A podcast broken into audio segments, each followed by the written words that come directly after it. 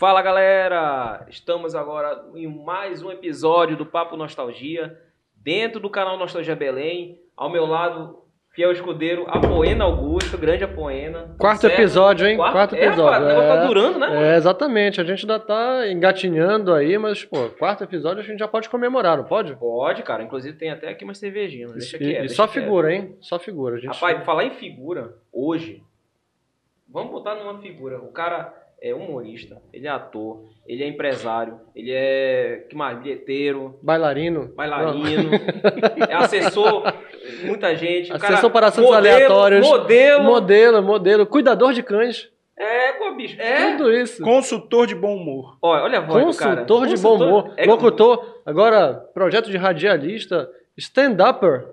Rapaz, mano. É muita coisa nesse E currículo. aí, doutor? Serginho Cunha? Seja bem-vindo, Serginho Cunha, que rufe os tambores. Cara, é, minha paixão sempre foi o rádio. O podcast hoje chama podcast, né? Tá chique, é chique. o nome Agora ficou podcast. bonito, né? Tudo é em inglês agora. Pod, eu não sei o que é pod nem cast. Eu vou até procurar no Google. Agora me toquei que eu não sei o que é podcast. Então eu sou apaixonado por isso aqui. E vocês dois, vocês sabem que vocês dois estão dentro do meu coração. Então eu estou muito, muito feliz obrigado. aqui, muito feliz. Obrigado por aceitar o convite, Serginho. É um prazer enorme estar aqui com você. Na verdade, eu acho que para mim tem, um- tem uma conotação especial, porque eu fui convidado tantas vezes para conversar contigo, né? Sim. Nas tuas lives e tal. Eu acho que agora é a hora da forra, né? Tem isso também, né, cara? Já me É. convidou também. É, lembro da época do Clube da Piada e tudo mais. E você estar aqui como nosso entrevistado é bem interessante, muito, legal. Muito E a gente já começa pra cima, que é assim. É, pesquisei tua vida, né? Uhum. Acho que tu é um grande ator. já ator, rapaz. É, olha aí. Uma E aí, eu É. fiz uma pesquisa, né? Nostalgia Belém tem que fazer pesquisa, certo? Fui eu que mandei ele falar isso. Ninguém precisa saber. O cara derruba logo. É, ninguém a gente saber. tenta levantar a bola, Não, o cara não, derruba o não, negócio. Mas eu queria saber Não o tem. seguinte É de ti. Sim. Como é que chegou na parte de ser o humorista? Como é que surgiu isso pra ti? Tudo começou então Isso. com, com o, o trabalho de ator. E aí, É, de repente, do cara. ator virou humorista, é isso? Como foi Eu- que virou essa chave aí, né? pra virar Papai, humorista? papai me levava na casa dos, dos amigos, na época do Ivo Amaral, do Maia, da Hum. Belém, as pessoas não sabem, isso é uma coisa que o Nostalgia podia fazer um programa para relembrar.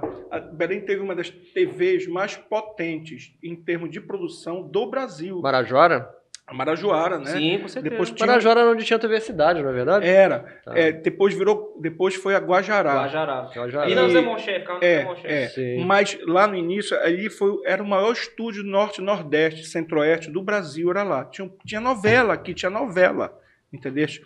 E aí, papai me levava na casa dos amigos para imitar é, o Ivo Amaral, imitar esse pessoal. Ele sabe disso? Ah, não sei, ele sabe, eu contei uma vez para ele, não sei se ele lembra.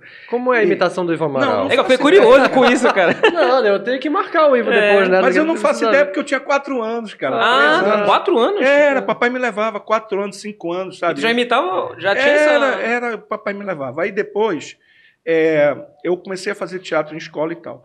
Com, com, sei lá, com sete anos, seis anos, eu vi uma peça, é, o Fantasminha, né, da Maria Clara Machado, e no final, que era no Teatro da Paz, porque os, estou arrepiado, nos, os colégios eram levados, tinha aquela coisa de levar os colégios para assistir peças no Teatro da Paz e tal. Bons tempos. E aí, no final, o Pluft veio falar comigo, cara, me chamou pelo nome, sabe? E eu fiquei, imagina, né, uma criança de 5, 6, 7 anos. Conversando com o fantasma. com um fantasma, aí o fantasma fala Nossa, teu nome, sabe? E não falou o nome de ninguém, ele veio, falou comigo, me abraçou. Cara, aquilo foi. Hoje eu tinha, eu tinha tirado 500 mil selfies, feito 20 vídeos, né? História e tudo. E aí, depois eu descobri, depois de muito tempo, eu descobri que o Pluft era o Eloy Iglesias. Olha, É, com sério? É, o Eloy, o Eloy Iglesias é ator. Sim. Aí falaram pra ele que Sim, ele sim. cantava, ele acreditou, tá cantando até hoje. Mas Confiou no teu... é, não, falaram para ele. Mas o que eu quero dizer é o seguinte: é, aí, com, sei lá, 11 anos, eu fiz 10, 11 anos, 12, eu fiz a minha primeira peça, já de verdade. É Romeu e Julieta, eu era o Romeu, né? E quem era o diretor?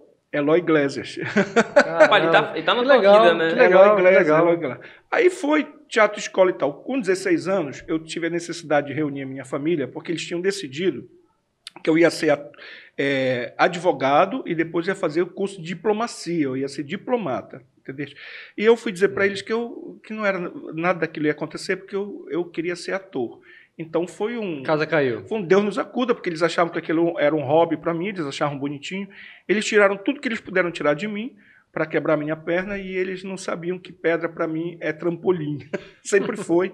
Eu fui trabalhar, com 16 anos comecei a trabalhar. A minha primeira peça também, que eu, que eu, eu falo como marco zero mesmo, que eu decidi, foi no tempo que as coisas são. Quando começou também o Miguel Santabrista, a, a direção tinha a Zélia Amador, tinha a Ana, é, o, o Cláudio Gondim, o Walter Bandeira, sabe? Era um, Cláudio Gondim, fera, né? caramba, É, é, Cláudio altíssimo Gondim. nível o Era. negócio. Então, é, daí eu não parei mais. Ah, por incrível que pareça, eu sofri muito preconceito porque eu era hétero. Juro por Tu era, Deus. É, tu era, tu não é mais? É, mudou, Falou, era, mudou de era. ideia agora? Cara, com 57 anos a gente deixa a vida me levar. Não, eu ainda sou, entendeu? Mas a gente nunca pode, né? Enfim, afirmar essas coisas. Então, é, eu, eu comecei a produzir aquilo que tinha na minha cabeça, que era humor, e eu não sabia que era humor. Então eu chamava de teatro infantil. Eu tenho, uma peça que eu duvido que, que uma peça no Brasil ou no Norte tenha tido mais público do que é, é, Chapeuzinho Vermelho e o Lobo Roqueiro, que era a história de um lobo que gostava de rock, o caçador gostava de brega. Então o caçador tinha aprendido o lobo na floresta para ele não cantar rock na floresta. A gente E tá o- falando de que ano isso aí? e lo- Ah, cara. Década de nossa. 80? É, eu Década tinha, de 80? É, é, década, Década de de 80. E o lobo, ele foge do museu, que está preso, né, para a floresta, para fazer um- um- um- uma festa, um, sh- show de rock, fazer um festival de rock. E o caçador começa a perseguir o lobo por causa disso. A Chapeuzinho é a garota que está que tá se descobrindo, né? A mãe e o caçador têm um romance que nunca rola, aquela história. A avó, que nem a, a da Praça da Alegria, da Praça da Alegria, é isso que chama? Ela entende Praça é tudo. nossa. Praça é Praça é nossa. nossa. É. Ela entende tudo é errado. surda. É, ela entende tudo errado. Então era humor puro, sabe? Besterol, que hoje os melhores. Não estou comparando os melhores do mundo, estou só falando o estilo, né? Sim, sim. E, cara, os teatros entupiam, entupiam. E naquela época, a, a TV Liberal ela tinha um- uma parada que era aparecer a 23 segundos, 24, 25 Tinha uma segundos. coluna cultural que divulgava Era, não, mas tinha né? propaganda, tinha 23 segundos da, do- do- da, da, da peça, do espetáculo, do show, e os 5, 7 segundos finais aparecia patrocínio Avistão, sabe? Plá, plá, plá, plá, plá. Então tinha essa chance. E, e- e depois a Globo acabou com isso. E, e aí eu tinha propaganda na TV, porque eu sempre conseguia os patrocínios. Então, cara, a vida era uma, a vida era uma beleza. E eu fui fazer curso, fui estudar, fui estudar em São Paulo, fiz faculdade lá em São Paulo, fiz, fiz no, não, não, não concluí, fiz no Rio. E o Costinha, lá no Rio, Um conheci. tal de coxinha. É, aí, né? conheci o Costinha. Engraçado que a minha mãe não suporta. A mamãe tá, já partiu né, do plano. A mamãe não suportava piada. A mamãe não suportava. Ela tinha nojo do Costinha, saca? Assim, daquele. "Ah", que ele fazia aquelas Da caretas, bichinha, né? Piada da aquele- bichinha. aquele- a mamãe, uma vez, o Teatro da Paz lotado, velho, eu arrebentando, todo mundo rindo, sabe? E aí a mamãe séria na plateia, A única. a única Pô, séria. Pô, mas a Numa principal, situação né? Como é, não, numa situação como essa, pra tu cheio pra tirar uma graça com ela, né? Lógico, né? Eu disse assim, a senhora não tá gostando do show? Aí ela, muito puta, né? Calada, isso daí é minha mãe, ela não gosta. Aí a plateia veio abaixo e tal, todo mundo. Enfim. E aí o Costinha dizia assim, você tem que montar um show que você conta piada, porque era um grupo da praia, sabe? Eu sempre gostei de um sambinha. O Costinha era um cara muito tímido, eu sou tímido também. A gente tem uma capa, o Costinha era tímido pra caramba. E ele dizia assim: você tem que montar e tal. E um dia eu resolvi montar, porque eu estava cansado de lidar com muita gente. Porque eu, eu fazia é, teatro, TV e tal. E você lida com muita gente, sabe? Você tem que esperar, a- a- às vezes as pessoas não vão, você se estressa. Eu montei um show de humor e vim para Belém. Eu vim para Belém para estrear aqui. Eu estreiei, sabe onde? Lá no Teatro do Museu. Aquele, o, Sim, o sim. Museu Guild. Caramba, é, tem um teatro, teatro muito legal ali. É, sim, é legais, lugares né? e tal. E que eles chamam, eles não gostam que chamem de teatro, é auditório, né? Porque eles não querem transformar, nunca quiseram transformar aquilo no teatro. E, cara, tava lotado com os amigos e tal, todo mundo, aquela repercussão, ninguém. esse- pô, o cara vai fazer um show de humor, né? Nunca tinha imaginado. Sim. Aí, é, quando a luz. é, o, o esquema era o seguinte: eu, a luz apagava, né? Tocava uma música, a luz apagava, eu entrava. Quando a luz acendia, eu já estava na frente do microfone, saca? Então, quando a luz apagou, que eu entrei, que a luz acendeu, Eu pensei Sem assim, cenário nem nada, era pra Era, contar tudo piada. preto, assim, era, acabou. contar Contar piada. piada. Eu contava, eu fazia a mesma coisa que eu faço hoje. Os caras lá no Rio me chamavam de humorista pop antes do stand-up, porque eles diziam que eu era a renovação, mais uma vez, sem me comparar, eh, eu era a renovação do, do, do, do Jô Soares, do, do Ari Toledo e tal, nessa relação de contar piadas. Então eu conto, você sabe que eu conto piadas, mas eu, eu não sou o cara que fica, ah, eu vou contar essa, eu vou contar. Eu faço das piadas histórias, então vira um stand-up, que as pessoas chamam de stand-up, mas são piadas misturadas com histórias, misturadas com textos meus, misturado com música. Sim. Enfim, cara, quando acendeu a luz, a poena, eu olhava assim para a plateia. Eu não sei que cara eu fiz, sabe? Hum. Bateu um pânico, porque pela primeira vez eu pensei assim: e se esses caras não rirem de mim? O que, que eu Você vou travou? fazer? Quase É, travou? Travei. Eu não sei se eu travei por 5 segundos, por 30 segundos, sabe? Porque eu fiquei, e se não rirem? E se não rirem, o que é que eu faço? Eu fiquei já planejando alguma coisa que eu pudesse fazer se não rissem. E, cara, eu não sei a cara, eu devo ter feito uma cara apavorada, que eles devem ter pensado que era, né, que estava no show. Fazia parte do show, né? Dizer, fazia parte do pânico. show, Era, né? e começaram a rir. E eu falei assim, cara, ótimo. É aí, né? Aí eu falei assim. Ganhei- ganhei a plateia. não, mas eu não entendi. Eu, eu nem escutei a risada, sabe? Nossa. Direito.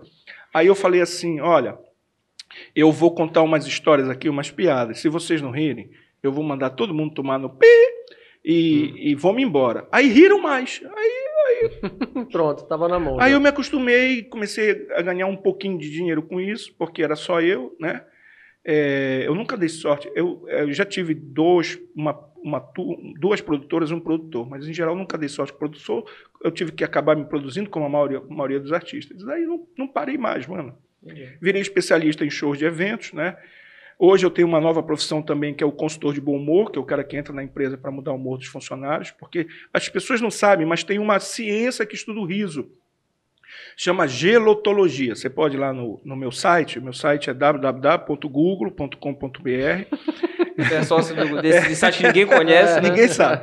Aí você coloca gelo, é que eu sou um cara despojado, eu ando assim, Sim, claro. mas eu tenho muito dinheiro. Gelotologia ou gelotologia em inglês, é, porque quase todos os artigos são em inglês ou alemão. Ciência, tem grupo em Harvard e tal, que prova os benefícios físicos que o riso tem. É, essa ciência foi feita para que pudessem descobrir é, quais benefícios físicos, se o riso pode ser usado como terapia, sabe? E aí a gente pode falar mais sobre isso, que eu já estou falando aqui há meia hora. Deixa eu te perguntar uma coisa. Hum. Viver de humor tem graça? Cara, É profunda essa pergunta. olha né? só, de propósito. Rapaz, eu vim pensando nisso dias. É que eu não. Eu vou matar ele a gente tem duas tem dois aspectos aí, né? Uma é a questão pessoal, né, de viver de humor, e a outra a questão financeira. É, como no futebol, a gente vê o futebol e todo garoto quer ser jogador de futebol, mas ali eu não sei qual é a porcentagem, 7% ou 8 ou 10, 9% ganham mais de 5 salários mínimos, o resto ganha tudo para baixo no Brasil. Né? Então, no humor a mesma coisa. Você vê o glamour né, das- da- da- dos caras, mas é só aquela, aquele pouquinho, porque Sim. a maioria está vendendo o almoço para comprar a janta. Sim. Eu vendi o almoço para comprar a janta há muito tempo, ainda continuo. Agora, com essa pandemia, eu estou vendendo os dois. Tô- Até o lanche É, das completo, cinco. né? Até que o chá das 5 tá quando vendendo também. tem, né? Porque eu tô é, um ano e meio sem trabalhar. Então, é, é, é, o humor, o humor por, por- por- diferente do que as pessoas pensam, o humorista, ele em geral é mal-humorado. É, vou te explicar por quê. No teu caso, O né? humor- Não, o humor trabalha com desgraça. Eu me esforço todos os dias. Eu tenho meu lado mal-humorado, de reclamar de tudo. O humor trabalha com desgraça. É, ele vai no primeiro, ele vai logo no lugar onde as coisas não estão não estão direitas, entendeu? Sabe? Porque ele, ele precisa desse material para fazer graça. O humor vem da desgraça. Às vezes da nossa própria, da, da Não, desgraça é, alheia. exatamente. Mas é o- alguém é o tem que se fuder para se rir, sabe? Tem que ter uma situação dramática. O humor é o drama com da vida real, né? Com um batom. Então a gente ri, é uma catarse, né? Rir, a gente rir das nossas próprias desgraças. Se aqui foi um programa bacana e tal, é, então é, é, foi um programa bacana. Não foi para rir tem que acontecer coisas, coisas, enfim, diferentes. Então é, eu fico lutando comigo o tempo todo para olhar as coisas boas primeiro e não as, as ruins, entendeu? Para dividir o Sérgio do Serginho, sabe? É, para não andar com a capa, porque a gente, a boa parte de nós anda com uma capa, né? Anda com uma persona. E eu não sou o Serginho, eu não sou o cara que está lá no palco. Ele é muito parecido comigo, mas eu não sou esse cara. Eu sou o Sérgio, é um outro cara. O Serginho normal, ele é sério? Isso deve ser uma loucura, né? Porque é, é justamente esse tipo de abordagem na rua, por exemplo, o cara vai achar que o cara é o tempo todo desse jeito, faz piada, brinca, é. não sei o quê. Mas é assim, ele... o Serginho, o Serginho normal lá na tua casa, não. Tal, ele é muito sério? Não, eu, não, eu nunca fui muito sério. É, eu nunca fui de levar muito a sério tudo, sabe? Eu dei sorte nesse sentido. É, por exemplo, eu tô, vocês sabem, a gente provavelmente vai falar disso. Eu, eu tive dois AVCs isquêmicos Sim. e eu ri o tempo todo. Cara, eu passei dois, três dias caindo em casa, caindo. Levei assim uns tombos que se tu, se tu se fosse filmado, tu não ia dizer que eu estou aqui em pé, sabe?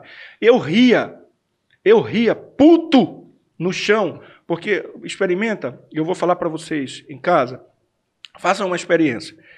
Não caiam, né? Finge que cai, né? Fique sentado. Não, não né? se joga no chão. Finge que cai e não mexe uma perna e o pé. Não mexe. Experimenta levantar. Ah, moleque. É Vai muito. Se arrastar igual uma cobra. É, igual, velho. Aí tu levanta e cai, tu levanta e cai, às vezes, sabe? E o Pepe, meu cachorro, vocês sabem, eu tenho um casal, o Azar Sim. e o Pepe. Uhum. O Pepe tem uma língua desse tamanho, assim, grandona, sabe? É que ele se aproveitava, lambia a minha cara, eu todo fudido no chão e lambendo a minha cara. Sai daqui, filha da. e depois eu ria, muito chateado, ria disso, porque, sabe o que acontece? Quando a gente. Ah, sim, só para falar, acrescentar o que o Apoena disse. Isso é um problema sério de todos os artistas, ou de todos. É problema do médico. O médico, as pessoas querem uma receita, né? Ah, doutor, eu. Pô, o cara tá, o cara tá na, na vida dele. Tudo bem, ele é médico, eu tô só falando. É um problema. Pro, tu, o cara tá no almoço de família. Não, marketing. Uma dor bem é, marketing. Tá 24 horas. Não, né? marketing, é, marketing. Eu imagino que onde tu vais, tem sempre alguém que tem uma empresa que é uma dica de marketing. Claro, sempre, sempre. Sempre de graça. Então, é, graça. O, o, o grande bordão pro humorista é me conta a última. Porra, que última, velho. Não, aquela pergunta, né? Conta uma piada boa aí. É, porra, né? conta uma piada. Não, conta uma piada para ver se tu é bom mesmo. Aí dá vontade de dar um soco na cara do cara. Olha, perguntava isso pro meu pai, assim, qual é, qual é a boa? Ele dizia assim, olha, leia amanhã. É. No jornal. é. Se quando o cara que fizer isso contigo, pô, vai ao meu show. Não, é não quer ver mesmo. piada? É isso mesmo, cara. É, é, é irritante.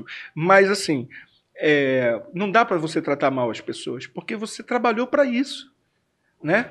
É, você, claro que tem gente que é. Tem gente que. Porra, abusa, né? Abusa demais. Abusa não tem noção. Mas, mas você trabalhou para isso. Como assim é, você vai tratar mal as pessoas? Sabe? Você fala às vezes, pô, não estou num bom dia, ou então é, dá essas desculpas, essas é, brincadeiras. É, no meu show. Ou fala a Aqui piada. ingresso, 20 pontos. É, não, é, é isso mesmo. Essa é uma boa ideia. Eu fiz isso uma época. Eu estava com um show eu estava fazendo show todas, toda sexta, não me lembro. Não era ainda o Clube da Piada. Era em algum lugar. Era no. É, aquele bar que tinha lá na, na Duque. Ventura, né? Ventura, né? Então ali tinha um salão e eu fazia toda, eu não me lembro se era sexta ou sábado, é, não sei porquê, mas enchia, né? Eu andava com o ingresso na mão. Aí quando alguém me pedia, exatamente isso, me pedia uma piada, puxava o ingresso. Piada, era, eu puxava o ingresso, olha, eu vou fazer um show. Não, eu dizia, olha, pô, vou, vou contar fazer... várias. Inclusive, vou fazer um show. uma hora rindo. Mas olha, a Nayana mandou, tu falaste o negócio do AVC, uhum. a Nayana mandou uma pergunta dizendo o seguinte. É, Nayana é sua, para quem não namorada. sabe. Digníssimo. Não, não, não, Minha namorada. É e... sua dona. patroa. É. É a patroa. É, a patroa é horrível. Patroa é, terrível, é anti, antissexual. É. é broxante, né? É, se eu sou mulher. Minha patroa, se eu né? sou mulher, esse daqui é minha patroa. Acabou o relacionamento. Ei, aí na, de noite o cara quer transar, se eu não transo com funcionário. não dá pra misturar não, trabalho. Não, porra nenhuma. Para de me chamar de patroa que eu te dou. E ela queria saber exatamente o seguinte: se depois do, do, do, do que tu tiveste, foram dois AVCs, né, esquema é. que tu tiveste, estás fazendo fisioterapia, se tu pensaste em algum momento de levar o teu show para dentro do hospital para quem está em processo de, so, de, sofrimento, de tratamento, enfim. Isso já, a gente sabe que já existem alguns projetos nesse sentido, doutores do, do humor, é. se não me engano, fazem isso e tal. Mas chegar isso passou pela tua cabeça em algum momento? É, primeiro, eu vou falar doutores, é, tem doutores do humor, doutores do riso. Eu quero Sim. dizer a vocês que vão aos, aos hospitais fazer isso, calma, estudem, tem um estudo porque a pessoa que está ali no hospital, ela está muito sensível. Então, eu tenho visto muita gente que não é capacitada, não se capacitou para fazer. Então, às vezes, por exemplo, tem, tem gente que tem pavor de, de, de, de palhaço. O cara tá lá fudido numa cama, aparece um Verdade, palhaço, né? ele pensa que vai morrer. Ele até, tem, até tem boa intenção, né? É, tem boa... O cara acha não, que é o palhaço do filme, não é, né? It. É, não é intenção, é porque de intenção, como é que é o... O mundo, o mundo tá cheio, tá, cheio, tá cheio, é, tá cheio de boa intenção. É, você tem que estar preparado para isso, né? Porque realmente funciona. Nós vamos falar disso, eu acho, o riso, né? É, como falei, tem a ciência que estuda, é, qual foi a mesma pergunta que tu me fizeste, rapaz? Se, ah, se ah, tá. eu já faço isso, Apoina. Eu já faço isso tem muito tempo. Eu faço muitos shows. É, é, é que a gente não fica falando, é, mas eu faço muitos shows é, beneficentes. Faço para animais, né, para pets, principalmente. Fazia, né? Eu tô falando para pet, é? É, para pet que eu quero dizer assim. Cachorro ri? Não. a minha ri. A Zara tem uma foto importa, dela rindo, né? é. É para, tu entende, para grupo de pets, né? Que, que apoiam, que, enfim, que ajudam, que acolhem esses, esses animais. E faço, às vezes, por exemplo, é, a primeira vez que eu entrei, eu entrei num, na, num hospital, não vou falar o nome do hospital aqui, mas é muito conhecido, é, o pessoal fazendo hemodiálise para é para rins, né? Para rins. Sim. Mano, é chocante aquilo, porque a gente não vive essa realidade. A pessoa vai lá duas, três, quatro vezes por semana, sei lá. Uhum. Tem gente que não tem mais veia, não tem mais onde furar, sabe? Aí fica já com uma veia aberta aqui no, na, na, na, no pescoço, sei lá. É, aquilo é muito chocante. É uma vida muito fumada daquele pessoal, muito estressado. E eu fui fazer um show, sabe? E aí eu, eu falei, que, que eu vou fazer aqui, cara? Como é que eu vou fazer um show? Então eu, eu fiz animação, eu faço animação. Eu vou, converso com um, brinco com o outro, sabe? Conto uma história, escuta a história da pessoa. Porque a pessoa quer contar história, cara. Tu já viu doente? Querem, na verdade, eles querem ser ouvidos, né? Não, doente quer contar a história. Né? Doente quer contar a sua história. E se for é, mais, mais velho, aí que ele quer contar a história mesmo. Então, eu brinquei, eu me lembro que eu, eu Eita, chega, é, dá um nó. É, eu tinha um cara que estava fazendo, sabe? O cara estava. É, tava, o cara novo fazendo hemodiálise e tal, e achava que ele ia morrer. E ele dizia para mim: eu, vou, eu sei que eu vou morrer e tal. E aí, ele, é lá de Bragança, ele vinha fazer aqui em Belém, sabe? E aí, quando ele veio, ele trouxe uma farofa com, com coco dentro. Não tem farofa com coco? Caramba. Hum. É, e enfim, é isso, cara. Eu faço. é porque Olha. eu sou assim, meu é, chorão. É, mas, mas não, pode ficar à vontade, meu irmão, cara. meu irmão, é, é chocante, é, é, lindo, sabe? Você poder, você poder se juntar com as pessoas e você sentir que você está ajudando. É, mas tu acha que é o momento de retomar isso é, depois que tu tiveres melhor? Não, é, sim, com certeza, mais ainda agora, é isso que eu quero te dizer. Eu agora, pela primeira vez, eu pude entender as pessoas que não têm mobilidade égua, mano, a gente só Você passou pela isso. pele por algum é... momento. Né? E olha, eu sabia que eu ia ficar bom como eu estou ficando, sabe? Pelo menos eu acredito, sempre acreditei nisso, porque os médicos sempre falaram isso, que era passageiro. É, então, é, os, os. Pô, não posso estar passando a mão no olho, velho. Olha, Passa com álcool, que é bom. É, eu faço isso às vezes, sabia? Eu passo álcool para passar. Pelo amor de Deus. Aí, antes de secar, eu já passei o dedo, outro dia ardeu pra cacete, é velho. Arde, mano. É, igual. Tem, tem uma, uma sugestão que é o seguinte: cauteriza, risca um fósforo. É. Também, né? Pô, só ideia bacana. Então, é. eu vou fazer isso, já é um compromisso, eu já falei, um compromisso, eu vou fazer uh, os, o maior número de shows que eu puder para essas pessoas, porque tem muita gente pobre. Por exemplo, o meu plano de saúde, eu estou há três anos no Rio, né? Eu estou há cinco meses em Belém, eu vim cuidar de coisas pessoais, que eu estou sem trabalhar Sim. presencialmente. E, e, e aí, é, eu tô há muito tempo parado e meu plano de saúde era do Rio, então eu fui pego de calça curta. E meu irmão, se você depende do SUS ou, ou, ou do estado, da prefeitura, de qualquer lugar, é muito burocrático. É, e nesse momento agora, os hospitais estão tomados pelo, pelo, pelo coronavírus, é um momento diferente. Então eu não achei onde eu pudesse me tratar, é, entre aspas, gratuitamente, porque é com dinheiro do nosso, do nosso é, imposto. E aí eu é, os amigos fizeram uma vaquinha e eu achei aquilo horrível, sabe? Me expor. Como assim fazer uma vaquinha? Mas aí eu pensei assim, porra, mas eu não tenho dinheiro para fazer. Cada exame é 800 reais, mil reais, sabe? Eu não tenho dinheiro. E daí os vovôs, eu, os pretos velhos, à noite eu sonhei, eles me dizendo: meu filho, você tem que parar com isso. Você tem que parar com esse, do seu, orgulho, do seu né? orgulho, da sua vaidade. Isso é um aprendizado. Você não pode isso. Você eh, você está tentando se, se, tornar despojado e você está prendendo o seu orgulho. Aceite o amor que as pessoas estão lhe dando. Aceite os anjos da guarda que nós estamos mandando, sabe? Que foi e, muito grande, né? Tu, tu recebeste foi, uma foi, rede de apoio foi, enorme, foi, né? Foi, foi. De apoio, de carinho, tenho recebido, de solidariedade. Exato. Tenho recebido. E, e, graças a Deus, essa rede, a minha irmã também no Rio, eu consegui fazer parte dos exames já. O dinheiro já acabou. Agora eu preciso fazer. Eu preciso. Porque eu não descobri, eu estou ficando bom fisicamente, mas eu não descobri o que eu tive até agora. Então eu posso ter de novo. Eu estou de regime. Eu já sequei 5 quilos. Falo sequei porque é água, primeiro que sai líquido, né? Que sai sim, do nosso sim. corpo.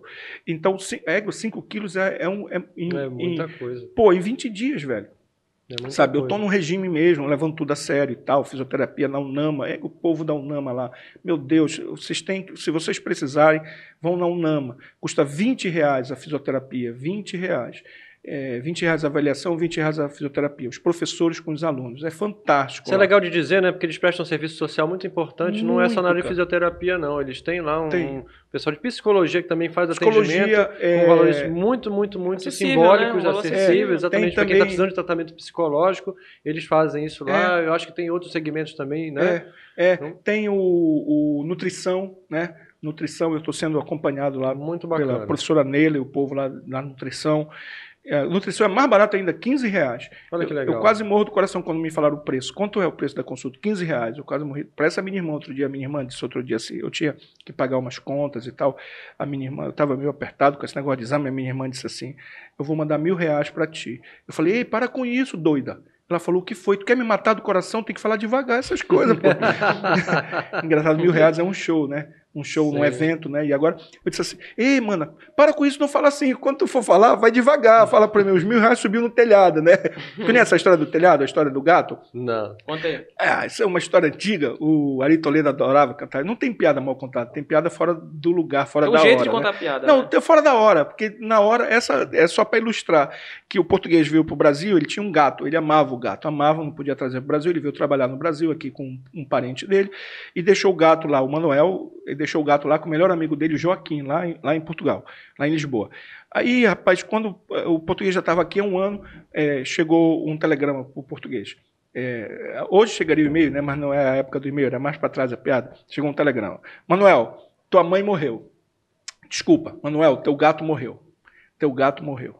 Aí ele, porra, ele teve, teve um infarto, quase morreu, quase morreu. O gato era, porra, um grande amigo dele.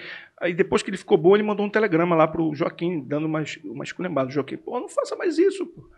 Quando, quando aconteceu uma coisa assim, uma desgraça, você tem que agir diferente, você tem que me preparar. Você era para ter dito assim, por exemplo, Manuel, teu gato subiu no telhado. depois você dizia assim, Manuel, um mês depois, teu gato caiu do telhado. Um mês depois, tu me dizia, Manuel, infelizmente teu gato não resistiu e, e, e morreu. Eu estava preparado.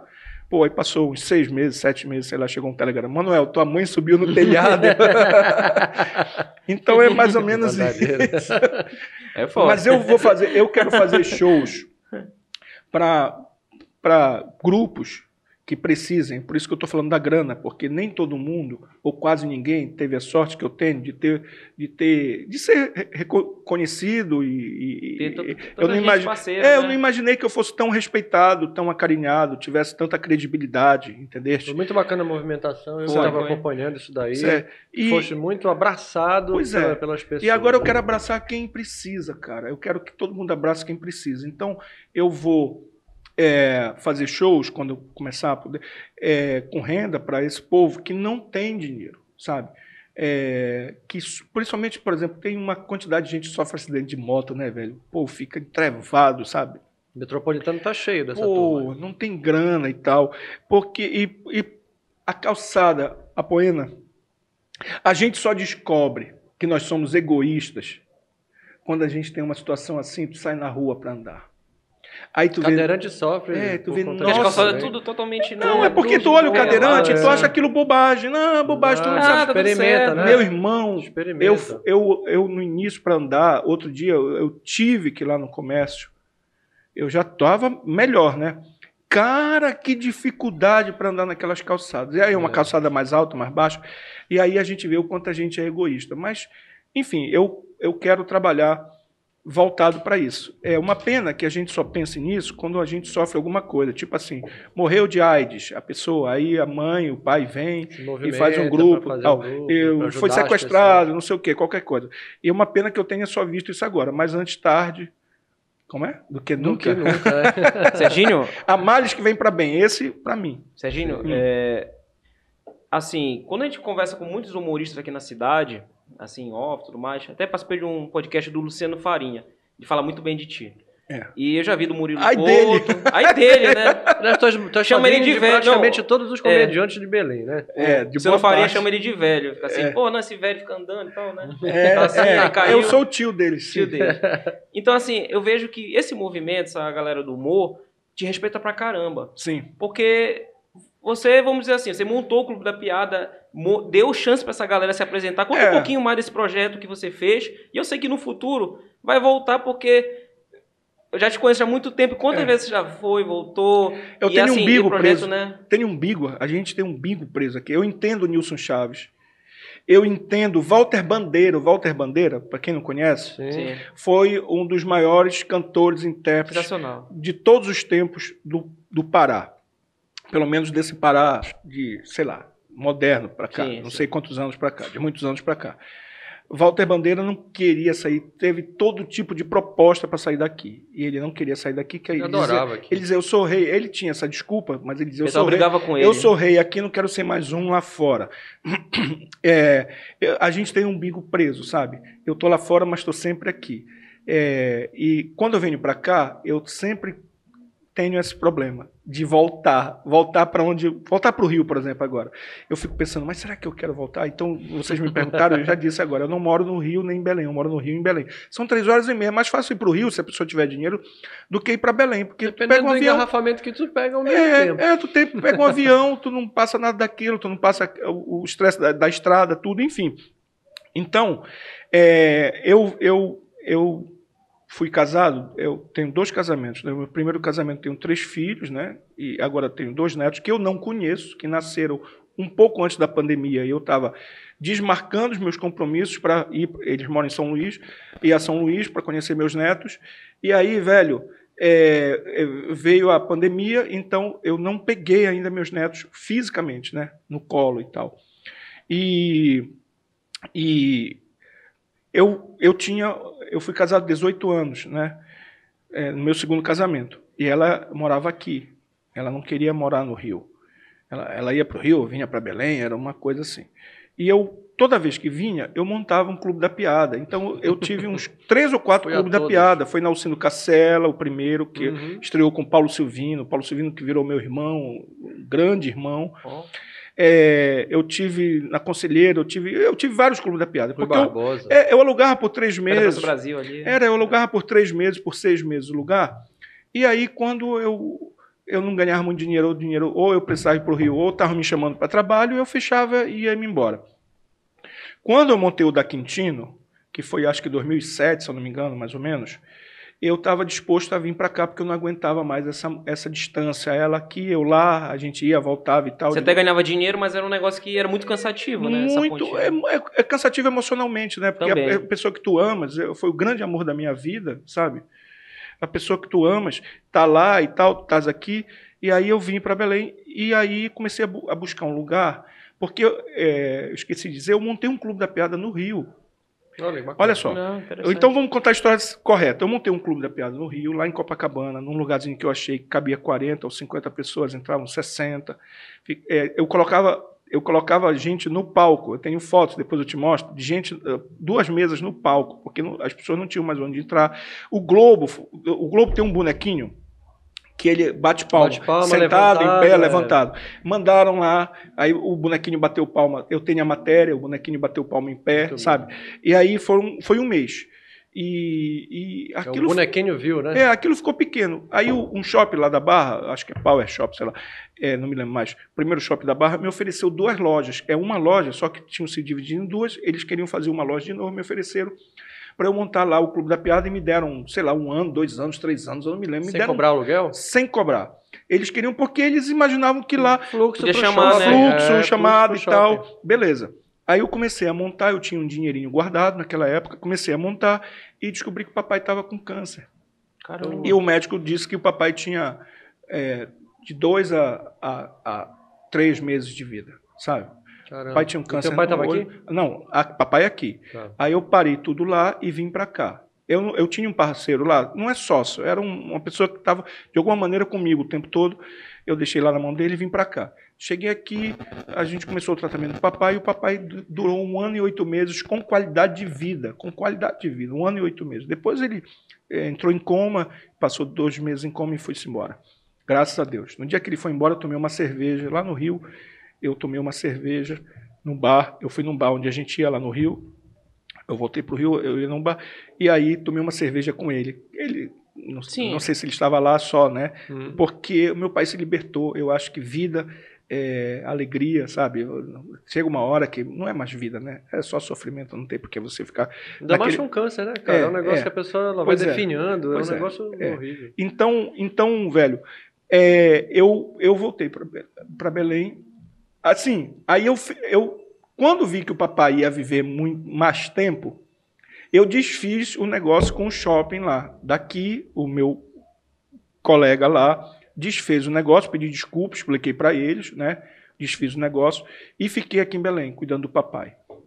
Depois, quando o papai se foi, eu voltei para o Rio, mas já estava com o umbigo preso aqui em Belém e já estava muito acostumado ao dia a dia com a, com a minha ex, né? É, é engraçado a gente falar de minha ex, né? eu nem uso esse termo. Eu não mais. quero falar o nome dela porque ela, é, ela tem a privacidade dela e tal. Então, com, enfim, com meu grande amor na época. E então é, eu vim a Belém e comecei a procurar um ponto e achei uma do nada eu vi um, eu passei lá na Quintino era ali em frente à Santa Pizza, né, ali perto da Tiradentes.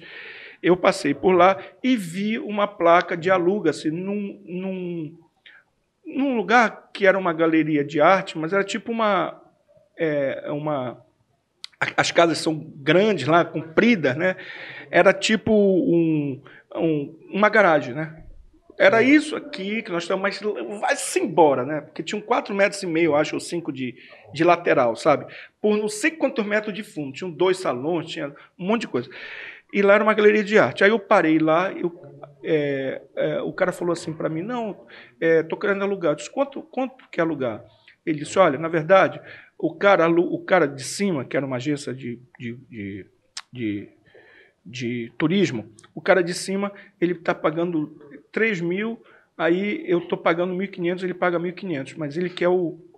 Está no nome dele. Se tu pagar 1.500 ou 2.000, ele quer... Porra, era um, era um valor né, incrível. Valor, é, baixo. Aí eu tinha esse dinheirinho, aí eu comecei a montar o Clube da Piada, e eu tenho essa... Foi... Esse nome é patenteado? É. Aí eu, é, depois de muito tempo, patenteei. Aí eu, o Clube da Piada, eu montei. Cara, eu gastei o dinheiro que eu tinha, né? Eu, para montar o Clube da Piada, sei lá, acho que eu gastei uns 40 mil para 50 naquela época, sabe? E, e montei o Clube da Piada. E eu falei, bom, agora quem vai se apresentar aqui? Sou Eu. eu, né? Óbvio. Ah, Todos os dias. tinha o Sandro Almeida, que não morava exatamente em Belém, ele viajava para lá e para cá. Tinha a, a Denise, a né? Feliz mundo, lembro. É, que estava despontando e tal. É, então, mas eles tinham a vida deles, sabe? Eu disse assim, eu tenho que descobrir talentos. Eu já pensava nisso desde o início, né? Eu tenho que descobrir talentos. E daí comecei, e aí apareceu o Murilo Couto. O Murilo foi o primeiro. Apareceu o Murilo E... Já tinha o Em Pé na Rede? Era em pé, não, pelo não em pé tinha na nada. rede, O né? Pé na Rede foi montado, foi a gente que montou lá dentro O Osmar, né? O Osmar Campbell. Não, não tinha nada, não tinha nada. O Osmar era estudante de Direito, o Vitor também. Nada a ver, né? Nada, nenhum deles, nenhum deles, ninguém fazia humor. Entendi. Aí, vou contar essa história. Eu, eu, é, o Murilo apareceu por lá, o Murilo tinha ganho um, um concurso na internet, e ele dizia assim, eu quero me apresentar e tal. Eu falava assim, ah, bora fazer, porque eu fazia show uma vez por semana, às vezes duas. Aí eu fazia uma vez por semana e enchia. Aí eu paguei minhas despesas no primeiro mês, né? Aí o Murilo, aí eu fui no show do Rafinha, o Rafinha veio em Belém, e esses caras todos me conheciam, ainda me conhecem, mas eu era referência do humor para eles aqui no Norte. Então eles tinham respeito assim por mim, né? Eu sempre fui mais velho que todo mundo, mas tinham respeito. O Rafinha veio em Belém e me chamou para ir lá no show, para ver o show, né? não para fazer o show. Bacana. Eu fui lá no show e tal, fui na estação das docas, terminou o show, ele disse assim, bora jantar? Eu falei, bora. E a gente estava ali conversando, no final encosta um cara, Davi Mansur, Ah, tá. o Legal. Davi encostou e disse assim, no Rafinha, disse assim, pô, queria tirar uma foto, pode tirar uma foto? Pode e tal. Cara, eu sou, tu sabe, eu faço direito, mas eu me vejo fazendo isso. Para mim é isso que eu tenho que fazer, sabe? É, e, mas aqui em Belém é muito difícil, mas tem um novo lugar agora que eu acho que é Casa do Riso. Falou até errado, É. né? Casa do Riso, eu vou lá, Clube da Piada, vou lá né? conversar com o dono. Então, aí, prazer. Aí o Rafinha disse assim, olha, é Clube da Piada. O Rafinha disse para ele, e tá aqui o dono, tô te apresentando. Já Então começou bem, lá. né? O cara já começa. Muito prazer, É, senhor. aí eu já mandei o Davi, vai lá comigo. Cara, na outra semana foi o, o, o Murilo e o Davi, né?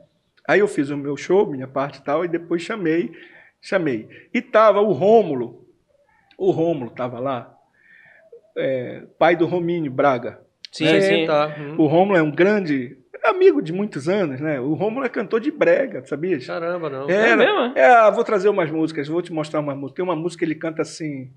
É, depois eu vou me lembrar, agora eu não estou me lembrando. Opa, bati aqui. Aí o Romulo disse assim: rapaz, meu filho é doido para fazer isso. Ele traz ele aqui. Mas aí o. o tens uma ideia? O Murilo estava tão nervoso, tão nervoso, que ele começava a falar, tipo, eu estou falando aqui, né? Uhum. Aí ele parava, não é que ele falasse outra coisa, que a gente, às vezes, o cérebro vai para um caminho, né? Se tu fala de outra Você coisa. desviou o às- assunto. às vezes é. Não, ele tava falando, ele parava, aí fazia aquela cara dele dizia assim: o que, que eu tava falando? Parava tudinho. Dava branco. Branco, cara, ele esquecia. Nervosismo, né? O Imagina. Davi parecia uma. É vara verde que Vara chama? verde. Tremendo igual Cara, vara verde. Aí na segunda semana, no outro final de semana, eu disse assim para eles: olha, vocês, vocês vão fazer o seguinte: vocês dois vão subir juntos no palco e um conta a história para o outro. Não olhem para, não se preocupe com a plateia para ver se o cara perdia aquilo. Então o segundo show foi um contando história para o outro, sabe? Um sentado contando também por ali e aí veio o, Rom, o Rominho se apresentou para mim. Ah, eu queria fazer isso. Vem aqui, cara. E daí foi o Rominho. Aí, eu não sei se o Osmar e o, o, o, o Vitor, eu acho que eram amigo do, do Davi ou do, ou do Murilo, sei lá. E aí é, eles eram, eles achavam que eles tinham uns textos bacanas. E foi tipo, ah, tem um amigo, manda aqui. Eu mandava lá. Como muitos foram e não deram certo. O Igor Monteiro, é, Sim. é, Sim, chutando balde, ele está Sim. na, ele tá na Rede TV. Rede TV agora, Rede né? TV. É. Chamou o Robson semana passada para fazer uma entrevista lá no lançamento do programa dele. Sábado né? Gordo. Sábado Gordo, Sábado o nome Gordo. do Vai programa. estrear ainda. O É. pai d'égua. Aí, mano, ele é, mandava e-mail para mim, pra, lá de Castanhal, que ele é de Castanhal, né? Que Sim. ele queria se apresentar no Clube da Piada. E aí, Já, velho, já tinha o Tarja Preta? não, não tinha nada. É, é, Não tinha nada, não existia humor em Eu, Belém. eu apoiei o Tarja Preta. Na Pois época é. que eu era gerente de marketing da Visão, Sim. a gente patrocinou Pois o Tarja é. Preta lá. Não tinha nada. Ninguém era humorista, ninguém era nada. O Igor era professor de educação física. Ou estudante, eu Só não que sei. todo mundo né? tinha aquele, É. aquela Não, vontade, né? Vontade. tu abriu esse Exatamente. né? Aí eu falei pra ele assim.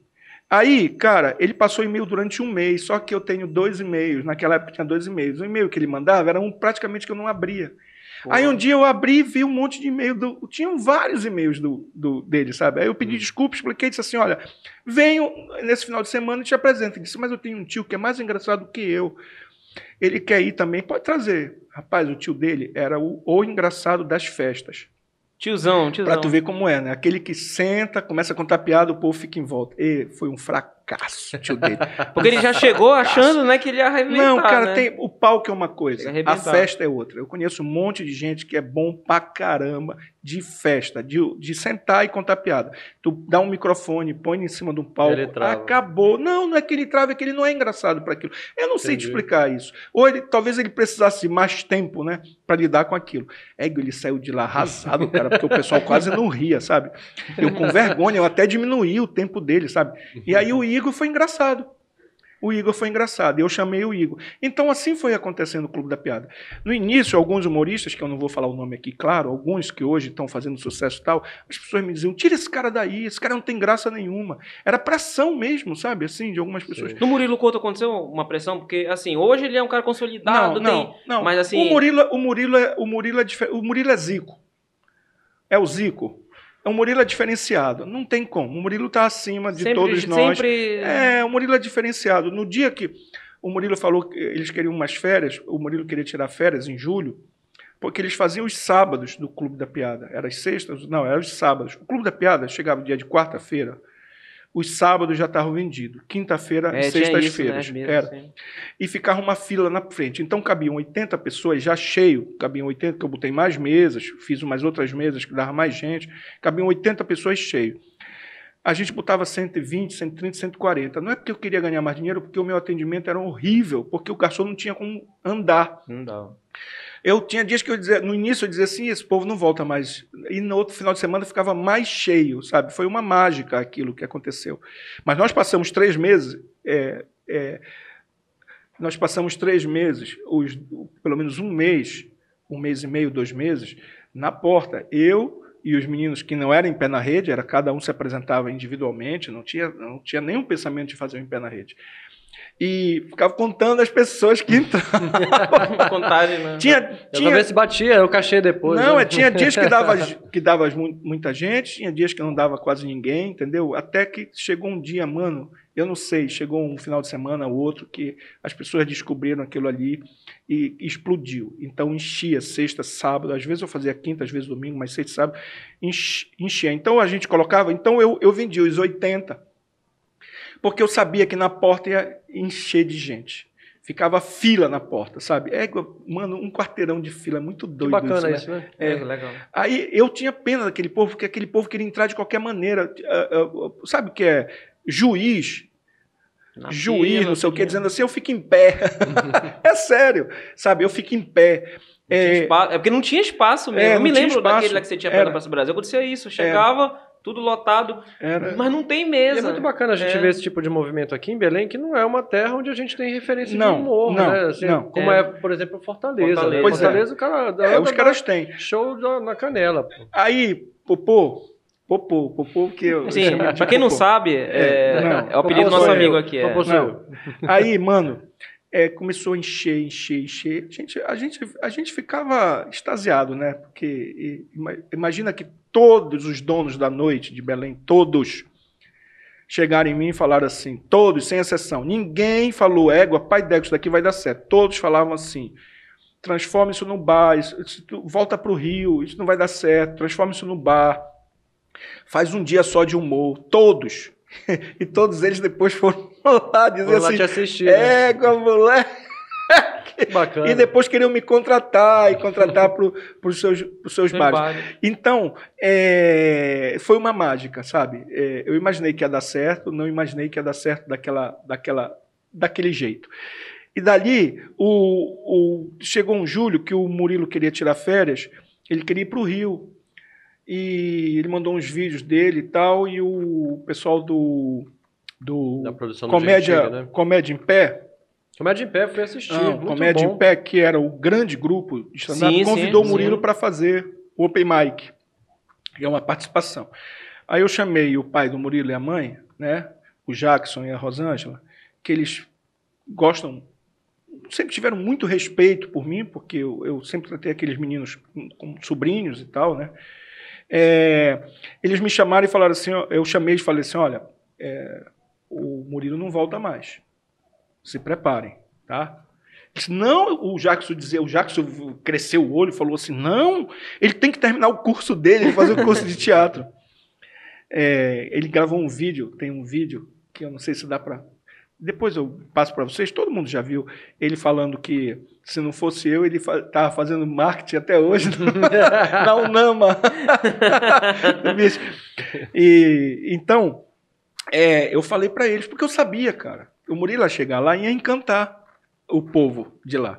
Eles, não, eles têm que terminar o curso de teatro, que isso ele não vai terminar. Te prepara, prepara teu filho, porque eles têm um pouquinho, né? Eles têm um pouquinho de dinheiro, trabalham, têm um pouquinho, então são bem-sucedidos. Eu falei, prepara. E não deu outra. O Murilo foi logo, foi para Malhação.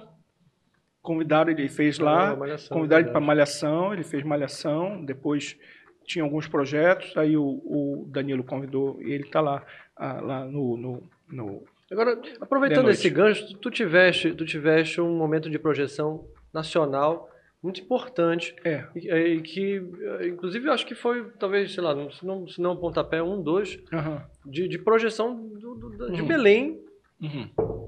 além fronteiras. Foi. Né? Uh, isso, se eu não me engano, decorreu de uma ideia tua de fazer aquela história de 24 horas contando piada. Teatro da Paz, não foi? 24 horas? Teatro da é. Paz, é 24 horas de não, piada. Não, foi no, foi no CCBU. CCBU, tá. 24 horas contando piada. Foi. Aí acho que isso te levou pro Faustão, te levou é. É, é, pro Jô Soares, né? É. O, a história é o seguinte, só para fechar o negócio, aí lá dentro do Clube da Piada, com, na convivência, eles acharam que, como o humorista ele tem 15, 20 minutos, o pessoal do stand-up tinha 15, 10, 15, bons 10, 15 minutos, eles não tinham uma hora, eles se juntaram, então cada um fazia 10, 15 minutos, 20 minutos, e aí se formou Em Pé na Rede. Aí rodava uma hora, né? É, exatamente. A, da mesma coisa se formou o Tarja Preta. Por isso que esses grupos se formam, porque em geral o stand-up, o cara tem 10, 15, 20 minutos bons, porrada. Sim. Se botar ele uma hora lá, ele não, não tem. A não ser que tenha personagem. A maioria, é, né? boa parte deles não tem. É. Né? Então eles se juntam em grupo, que é válido, né? E foi isso. É, o que aconteceu foi o seguinte: eu estava uh, uh, lá no Rio e vim cuidar do papai, a história do papai, né? Vim cuidar do papai. E, e daí então, quando depois o papai se foi, tudo, eu precisava voltar para o Rio como artista, né? É, e pensei assim, cara, que eu vou fazer? Um ano e oito meses depois, é, é tempo suficiente para te esquecerem, né? Pois é, eu disse, o que eu vou fazer? O que é que eu vou fazer? É... E daí um dia eu falei, eu estava no meio dos amigos, falei assim, eu vou ficar 24 horas, vou bater o recorde mundial de piadas. Vou ficar 24 e, horas contando isso piadas. isso está no Guinness? Não. Porque não, o Guinness precisa de auditoria, não, o negócio não, é, é processo, né? É, quem tá. colocou no Guinness, eu acho que fez depois, logo depois de mim, foi o... Tem um humorista que ele faz stand-up, eu esqueci o nome, se eu não me engano, ele colocou. É, foi depois de mim. É, pô, ele estava numa... Ele tava numa... Até fiquei, achei bacana, ele estava numa live, ele... Nossa, é um muito conhecido, um magrinho. Uma, esqueci o nome. É, Robson, Robson. Não, não é Robson. Não. Robson não é magrinho. Robson é buchudinho. É, o, tava ele, tava o, o que era o, o grande, o criador do, do, do Comédia em Pé, que é que também escreve, escreveu muitos anos para o Zorra, é um dos principais escritores, né? Eles estavam numa live com o, o Romínio, porque eu, eu, quase entrei no Zorra, depois tu me pergunta isso para eu me lembrar. O Romínio falando daqui, de Belém, falando de mim, falou, não, lá o Serginho, eu não sei porque já é, me mandaram o vídeo já pela, na metade, né? Aí o cara disse assim, ah, o, o Torres, Cláudio Torres, falou assim, tá lá o vídeo, ele disse assim, é um dos, é o maior contador de piada do Brasil. eu levei um susto quando eu vi aquilo, eu disse, porra, né? Bacana, né? Eu não sou o maior contador de piada. A Poena, Robinho, eu tenho consciência que eu sou, eu sou trabalhador, sabe? Eu, se tu me deres aqui, eu tu fala, eu botar uma plateia aqui e mandar eu fazer o show, sou especialista nisso, eu faço. É, se for para médico eu faço, se for para advogado eu faço, se for para engenheiro eu faço, eu faço. Mas eu não sou o cara mais engraçado, muito pelo contrário. Eu tenho consciência de que eu sou mediano, é que eu trabalho muito para fazer isso. Eu sou focado, eu sou um bom ator. Essa é a diferença. Porque tu usa, tá, tá é, atuando é, também, Exatamente, né? eu sou um bom ator. Isso me deu mais facilidade, tranquilidade de fazer os personagens das piadas, de, de fazer o bêbado, de fazer o português na hora, de fazer o. Entendeste? Mas eu não, nunca me imaginei sendo uma celebridade, entendeste? É, eu sou despojado demais para isso. E eu não gosto, de, sabes que eu sou travado com câmera. Por isso que não foi minha carreira na televisão, não foi para frente, sabe?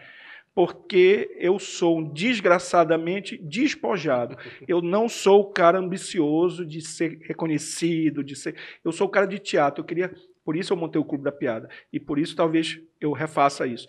Eu queria, eu quero ter um espaço, ir lá, fazer meu show, ter gente, vai embora. Se eu aparecer na televisão ou não, para mim tanto faz. Eu, eu vou para a televisão porque eu preciso, porque eu preciso me mostrar. Claro. Mas eu não vou, eu não vou feliz. É, é, é, eu sou assim. É, é, é, uma, eu, eu já apresentei um programa na TV Guajará. Teve uma época que o TV Cidade é, precisava de um apresentador para fechar o TV Cidade. Tinham seis meses de contrato. Eu fui lá e apresentei o TV Cidade. Há é, muitos sério? anos atrás. Fez TV Cidade? Fiz TV Cidade. Olha aí, essa é verdade. Eu não sabia. Fiz, né? fiz depois do. Vamos lá falar os nomes. Depois, Namorou uma Cidadete? Foi também, o Everaldo, não. não. O Everaldo Lobato. Eu tirei a Cidadete. Elas têm ódio Tirou de mim. a Cidadete? É, Caramba, era o Kizan, né? Era o Kizan, era o Kizan depois o Everaldo Lobato. E depois, por uma série de motivos, aí eu fui apresentar o TV Cidade. Seis meses. E, cara, é porque eu mudei o formato, sabe? É, eu misturei o povo do Brega com. O Nilson Chaves foi no TV Cidade na época, o Pedrinho Cavalero foi, o Almezinho Gabriel. Não, cara, Não se tem, né? perdeu. Né? Sabe quem fez a música do TV Cidade? Um dia podia. O Armando Resket tem uma música, a gente tem, porque tinha o, o, clipe do TV Cidade e tal, né? De abertura, de fechamento. O Armando Resco fez uma música. Então eu botei um pessoal jovem lá dentro, eu não conhecia ninguém do Brega. Olha, a gente já está indo para outra conversa, eu não conhecia ninguém do Brega. Um dia apareceu lá. Nós entrevistamos o Zé Paulo, foi o criador do, do é, TV Cidade. É, Ele um contou dia, essa história. Pô, Zé Paulo, Zé Paulo é meu irmãozinho, a gente se falou ainda agora. É, é, Aniversário dele hoje. É, pois é. Por isso que. Parabéns. É, hoje não. Você vai ver na quarta-feira esse episódio, não. mas parabéns, porque hoje já é sábado, tudo certo. Mas parabéns, pronto. Foi aniversário. É. Volta, foi aniversário. Volta. É. Foi aniversário do. do na, na, Zé Paulo no, no sábado. sábado. No sábado. Nós estamos na quarta-feira agora de noite, mas foi no sábado. Pronto. Quarta-feira. Então, é, a ideia era. A minha ideia foi transformar. Tu sabes que eu pintei o cenário todo de azul claro né? aquela parede enorme de, de coisa, e contratei um cara que fazia. Égua, pô, eu estou viajando lá para trás. Contratei um cara. Isso é nostalgia, cara. A gente Total, pode buscar alguma cara. coisa. A música e o clipe, Armando Resch, eu não sei se ele ainda tem, sabe? É, mas a música ele sabe, provavelmente ele sabe cantar. Era imagem de Belém, né, e tal. E aí, e, e, aí vários cantores também cantaram no, no clipe. Era tipo You Are the sabe assim? Versão, vários cantores cantaram. E era uma música popular paraense, né? Não era brega, que eu quero te dizer, sabe? E ela tá aqui na minha cabeça, mas eu não vou conseguir Entendi. cantar nunca. E aí, velho, é, eu misturava os, os, os, uh, os artistas, né? É, todo mundo passou a ter espaço lá, sabe? Sim, aí eu não conhecia ninguém, eu, meu mundo não era o brega, entendeu? E eu contratei um cara na produção, é, eu esqueço, era um gordão, sabe? Ele era locutor e ele, tinha, ele já tinha tido um programa de brega e tal, e ele conhecia todo mundo. Aí um dia entrou não, sabe aquela música que tinha Ó oh, vagabunda, safada, galinha, piranha? sim, sim, sim. Tu, é, hoje em dia, que, hoje em dia seria um horror, mas a, a música era, preso, era né? Ó oh, vagabunda, galinha, safada, piranha, tu só, tu só me amas quando apanha, era uma coisa assim. Era, e depois não. fizeram uma versão Ó oh, vagabundo, não sei o que e tal, entendeu? É, imagina, isso tem, foi. outro... fez sucesso na época, né? Que é. tocava em todos os lugares, cara. E era outro mundo. Outro ah, dia, outro dia. Era outro mundo. Como é o nome dele? Cícero Rossi. Cícero acho que era, Rossi, acho que era é, isso. É, Cícero Rossi. Pô, o Cícero vai entrar, vai, vai ver esse negócio, vai descobrir. Eu não sabia direito quem era o Cícero Rossi. Eu já tinha visto, mas eu não sabia que ele era daquela música, porque tinha uma outra música dele bombando também. Aí entrou o Cícero Rossi na minha sala. Nem bateu, entrou lá, porque, pô, o cara é estrela, o cara tava acostumado. Fala, Serginho e tal, não sei o quê. E o cara, ele quis Aí o, o. Esqueci o nome dele, cara. Escreveu assim, Cícero Rossi da, da, da, vagabunda da música e tal. Fala, Cícero, meu irmão! Um papelzinho assim, né? Eu ia te ligar, velho. Olha o papo. E assim foram com muitos. Eu fiz muitas amizades e algumas pessoas não, não provavelmente não gostaram da mudança. Serginho? Mas é, é que, só, só para te sim. dizer, eu vou contar uma história que vocês não sabem. A OM, acho que era OM, é, as pessoas esqueceram, as pessoas têm memória curta, impressionante. O Colo assumiu e o Martinez, que era lá do Paraná, ele tinha uma, uma TV local, regional lá, chamava OM. O Colo entrou de sócio, a OM virou nacional. A OM comprou, eu não me lembro qual foi, uma, uma nacional. A OM virou nacional. Galvão Bueno passou um ano da vida dele fora da Globo. O único ano lá. ele foi para a OM. O Galvão, conheceu o Galvão porque ele veio aqui em Belém transmitir Remy Palmeiras. E quem foi o diretor que, que andou com ele nas Kombi e tal? Conheço histórias que eu não posso contar de Galvão Bueno sabe, da noite. Olha, virar um corte isso aí. Galvão Bueno na, nos bares não, de Belém, cara, ele, olha. Ele, ele não, nos, Serginho não, Cunha. nos bares não, não foram nos bares, mas deixa pra lá. Polêmica, né? Foi a Levei, tarja, foi a tarja. Onde, onde a gente levava as pessoas? Lapinha. Não era? Todo Lapinha. mundo que vinha em Belém queria ir no Lapinha. É? Lapinha. Né? Lapinha é, dependendo, foi, dependendo do foi único, podia ser o locomotivo. Era o único tá? puteiro é, familiar é. que eu conheci. Porque é as pessoas. Eu conto Passei isso no show. Lá. Não, é porque tinha a melhor é comida de Belém. Então as pessoas iam jantar lá. Então aquelas senhoras passavam, tu não sabia se era uma puta velha ou uma tia de alguém. É. E, e não tinha porrada. Lugar que tinha três banheiros: masculino, era. feminino era. e o G. E o é, pô, respeitava, né, cara? Era. era. Tinha, tinha, tinha o Rude Star, tinha o Rude Star. E olha. É igual onde eu vou chegar. Quando, uma época eu vim a Belém, a Alexandre Amaral comprou o Lapinha, comprou o não o prédio do Lapinha comprou depois que, que foi-se embora o, o Alencar, o Alencar. É, e lá ele montou um Lapinha com música ele funcionou ele botou aquele cara um barbudo que era do lá do Coisa Nostra. Eles colocaram shows e tal mas algum, não, não funcionou não deu certo assim sabe? E aí eu vim a Belém e ele me chamou porque ele queria fazer aquela uma grande casa de shows. Aí eu fui falar com Beto Barbosa, Fafá e tal. A gente estava montando todo um esquema. Que tinha um boleiro também no lado, era, né? Era. era. Aí havia uma pressão para voltar o Lapinha. E eu dizia para o Alexandre, Alexandre, olha só, eu não tenho vocação para ser dono de puteiro. Porque o dono de puteiro... não, é porque o dono de... comer o estoque. Né? Não, cara, olha... Não. É, se desse errado, comer o estoque, pô. Ei, Popô, nunca paguei para transar. Sério, eu, eu nunca paguei. Não é... Eu, Nunca paguei. Eu, eu sempre gostei de beijo na boca, de, de sabe, de romance. É, eu sempre respeitei. E eu tenho um enorme respeito pelas prostitutas e pelas putas. Enorme respeito. Porque elas têm um. Seu Zé Pilintra, um meu né, padrinho, claro, respeito. Tem um papel social. Tem um papel, papel social cara, cara, tu não sabe quantas pessoas, quantas donas de casa deixam de apanhar. Deixam. É sério, não, velho. Isso é verdade. Porque o cara desconta. É verdade. É, isso é uma verdade, sabe? Então, eu tenho grande respeito, sabe? É uma profissão muito doída muito dolorida. E, e aí eu dizia para ele, mano, eu não tenho, o cara para ser dono de puteiro, ele não tem que ter coração. Tem que ser frio pra caralho. Nem tu né? tem. E depois ele entregou o Lapinha e a gente, para tu ver como o mundo dá volta. Ego podia ter. Eu, eu sentei um mês na cadeira, todos os dias na cadeira do Alencar, planejando Nossa. o Lapinha. Nós, nós chegamos a fazer um show lá, eu trouxe o o Amadeu é um humorista lá do, Ce do Ceará. A gente fez uma experiência lá para ver se o som estava legal e tal. Então são histórias de vida. Eu, eu, não sei mais nem onde a gente começou essa história. Não, você estava falando da Rede OM. Aí, ah, a OM, bueno, a OM. Só para finalizar. Olha só, a OM. Aí é, a, a OM queria se transformar na maior televisão do país. Eu não sei se eles iam ser o maior. Se o Collor não tivesse sido impeachmentado, no mínimo, o segundo lugar eles iam ser. Entendeste? Ela durou um ano, sei lá. As pessoas não lembram disso. É muito louco isso. Eu estou falando para ti, um cara de marketing não lembra disso. É. Eu lembro aí, que o Borghetti tinha um programa na Rede ON. Pois é. Isso aí, eu lembro. Aí, mano, é, aí é, eles, eles falaram pro, pro Lopinho e para Dona Cristina, que é a esposa do Lopinho, Lopinho, não o Lopão, pai, né? É, que eles fizeram uma proposta para o Lopinho, eles iam trocar o transformador, porque a, a, a Guajará tinha um transformador muito antigo, potente, mas que funcionava a menos de 5%, 10% da capacidade. Eles iam trocar o transformador, botar um puta transformador aqui, iam mandar o daqui, consertar, mandar para Manaus, sei lá, eles tinham outro projeto lá. E eles e, e a, a Guajará ia deixar de ser local, né? Não, ia ser local. Eu falo, eu não me lembro quem era que eles transmitiam eles transmitiam, não me lembro agora, deixar para ser OM.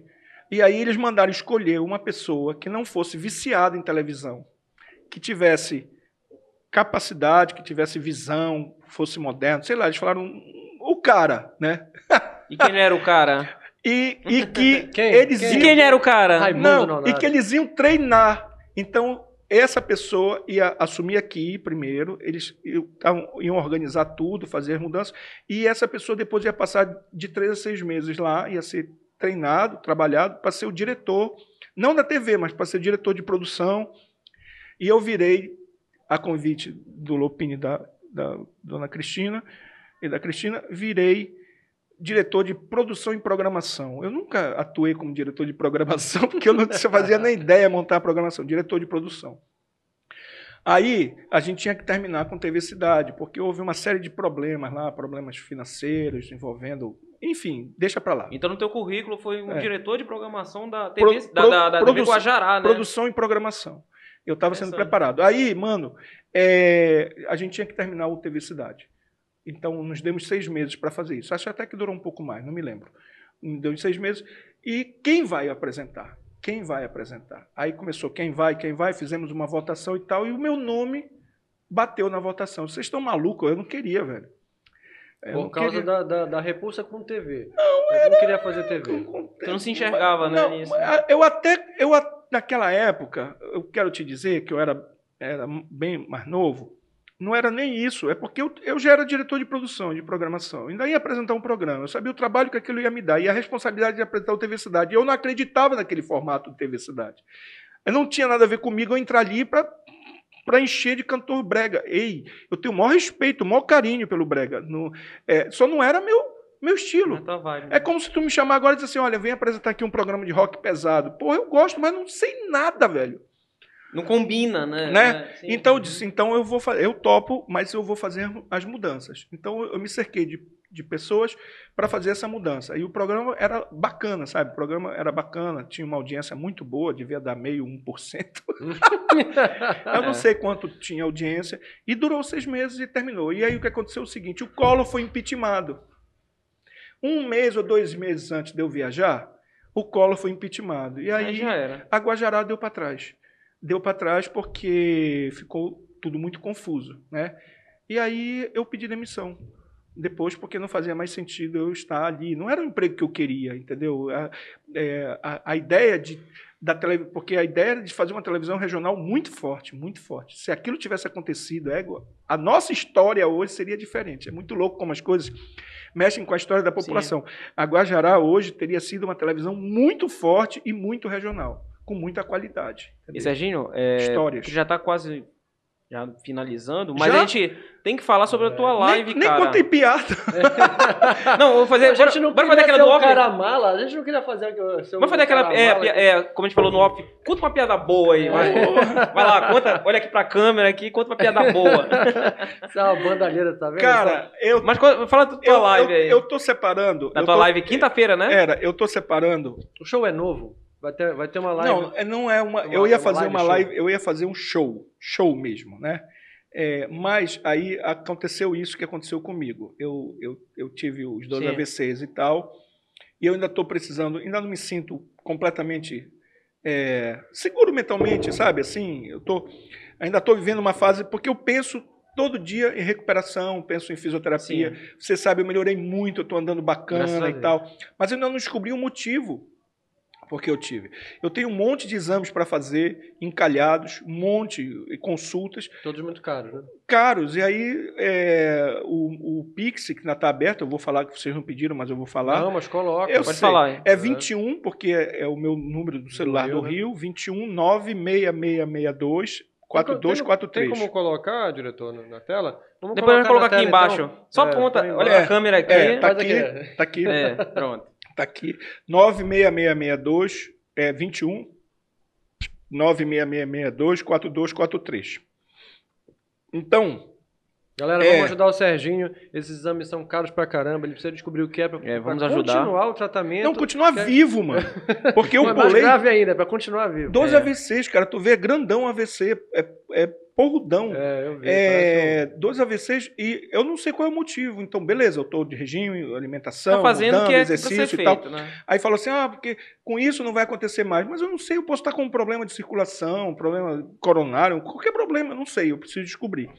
Então, beleza. Será na quinta, né? então, na live. quinta. Então, eu vou fazer uma live show que eu quero. Eu vou convidar, inclusive, vocês dois. Vocês sabem que vocês vão participar. Muito obrigado. É, que eu não mandei o convite, mas vou mandar. E vou mandar para os artistas. Então, eu acho que vem o Pedrinho, o Nilson, o Vital. Eu vi um monte de amigos que estão próximos, que estiveram próximos comigo. Então, eu vou fazer aquela live, né? Em que eu falo, é, chama Conversa com os Parentes, né? Sim. E Só que será diferente eu porque comecei com a Daisy, né? um show, né? É. E Cadê a nossa diretora? Tá lá. A nossa diretora, ela tá com os projetos, eu estou com os projetos, então a vida é muito corrida, ela tá lá. Mas eu vou convidar a nossa diretora e várias outras pessoas para participar da, da, da live. É, Será quinta, que horas? Quinta de. Eu, normalmente é de 7 às 9, a- de- às 8, né? Uma hora a live. Mas eu vou fazer de 7 às 9, uma live especial.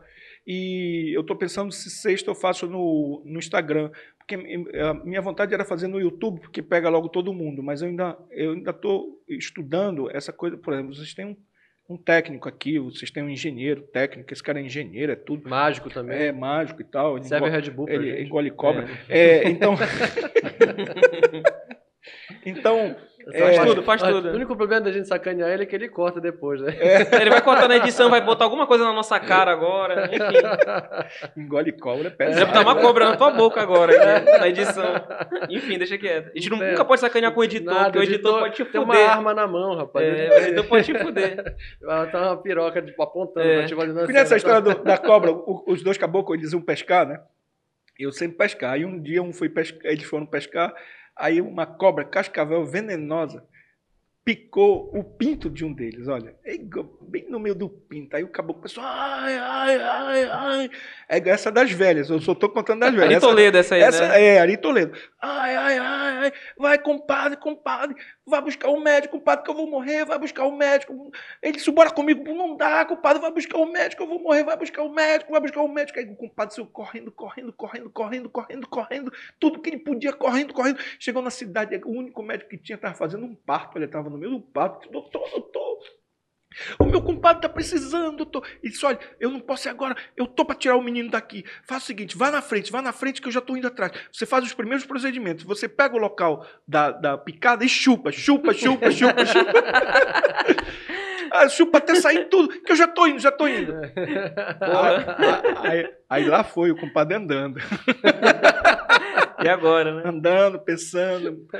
Meia hora depois ele chegou lá. Aí o compadre, ai, compadre, ai, acho que eu vou morrer. O quê? O compadre, compadre. Cadê o médico? O que, é que ele falou? Ele, disse, ele falou que o senhor vai morrer.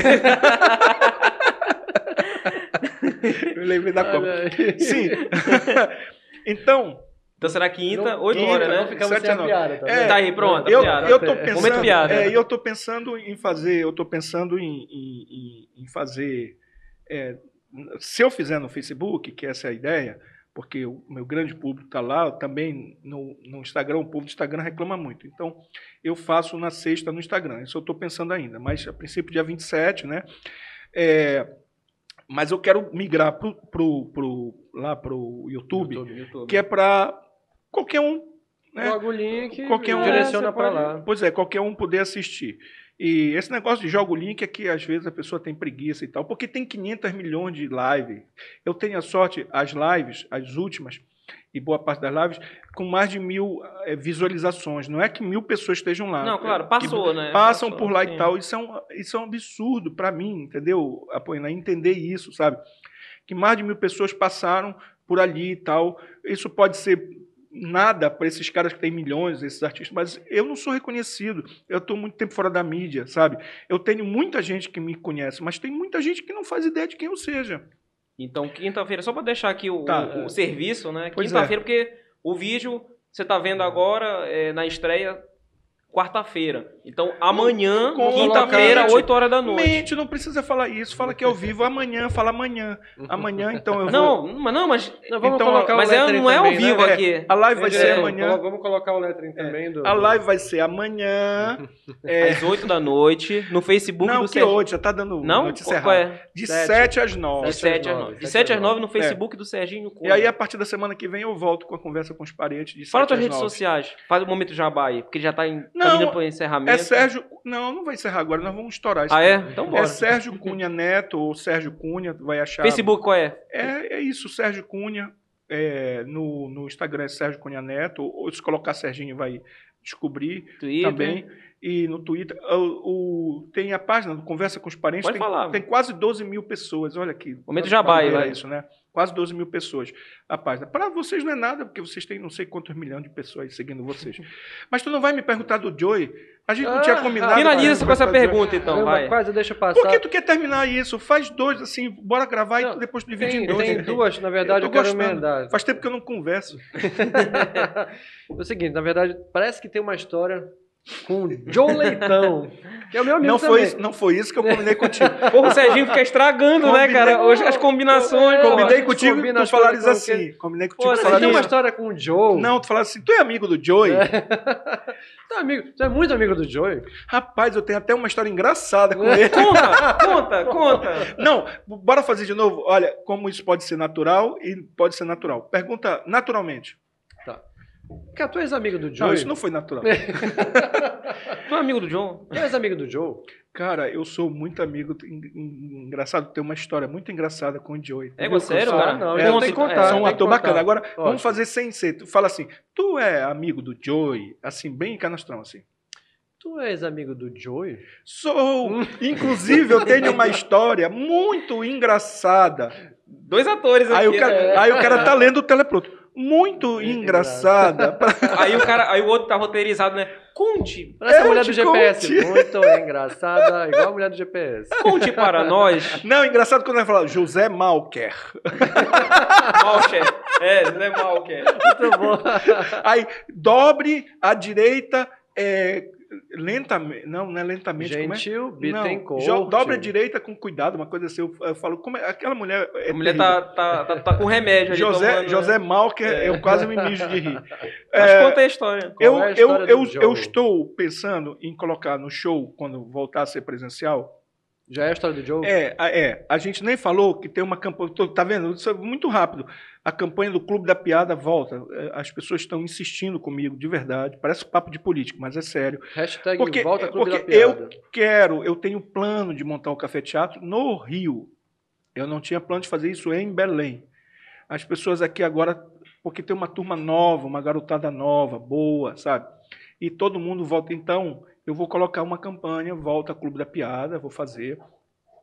É, eu não, não sei ainda como vou fazer isso, vou querer o apoio de vocês. Acho que é uma ótima oportunidade para usar o, o esquema do, do, de colaboração. Pois é, colaboração. exatamente, exatamente. Sim, é pode, pode criar Exatamente. é Volta interessante. Clube da Piada, mas eu preciso fazer isso em conjunto com outras pessoas. Que, na verdade, a Poena, eu não tinha mais planos de montar um negócio em Belém. É, aqui é muito difícil, porque a mesma pessoa que vai hoje ao show é a mesma pessoa que vai daqui a um mês. Uhum. Não é como no Rio ou em Fortaleza É, e tal, gente não tem que tem turismo. né? É, pois é.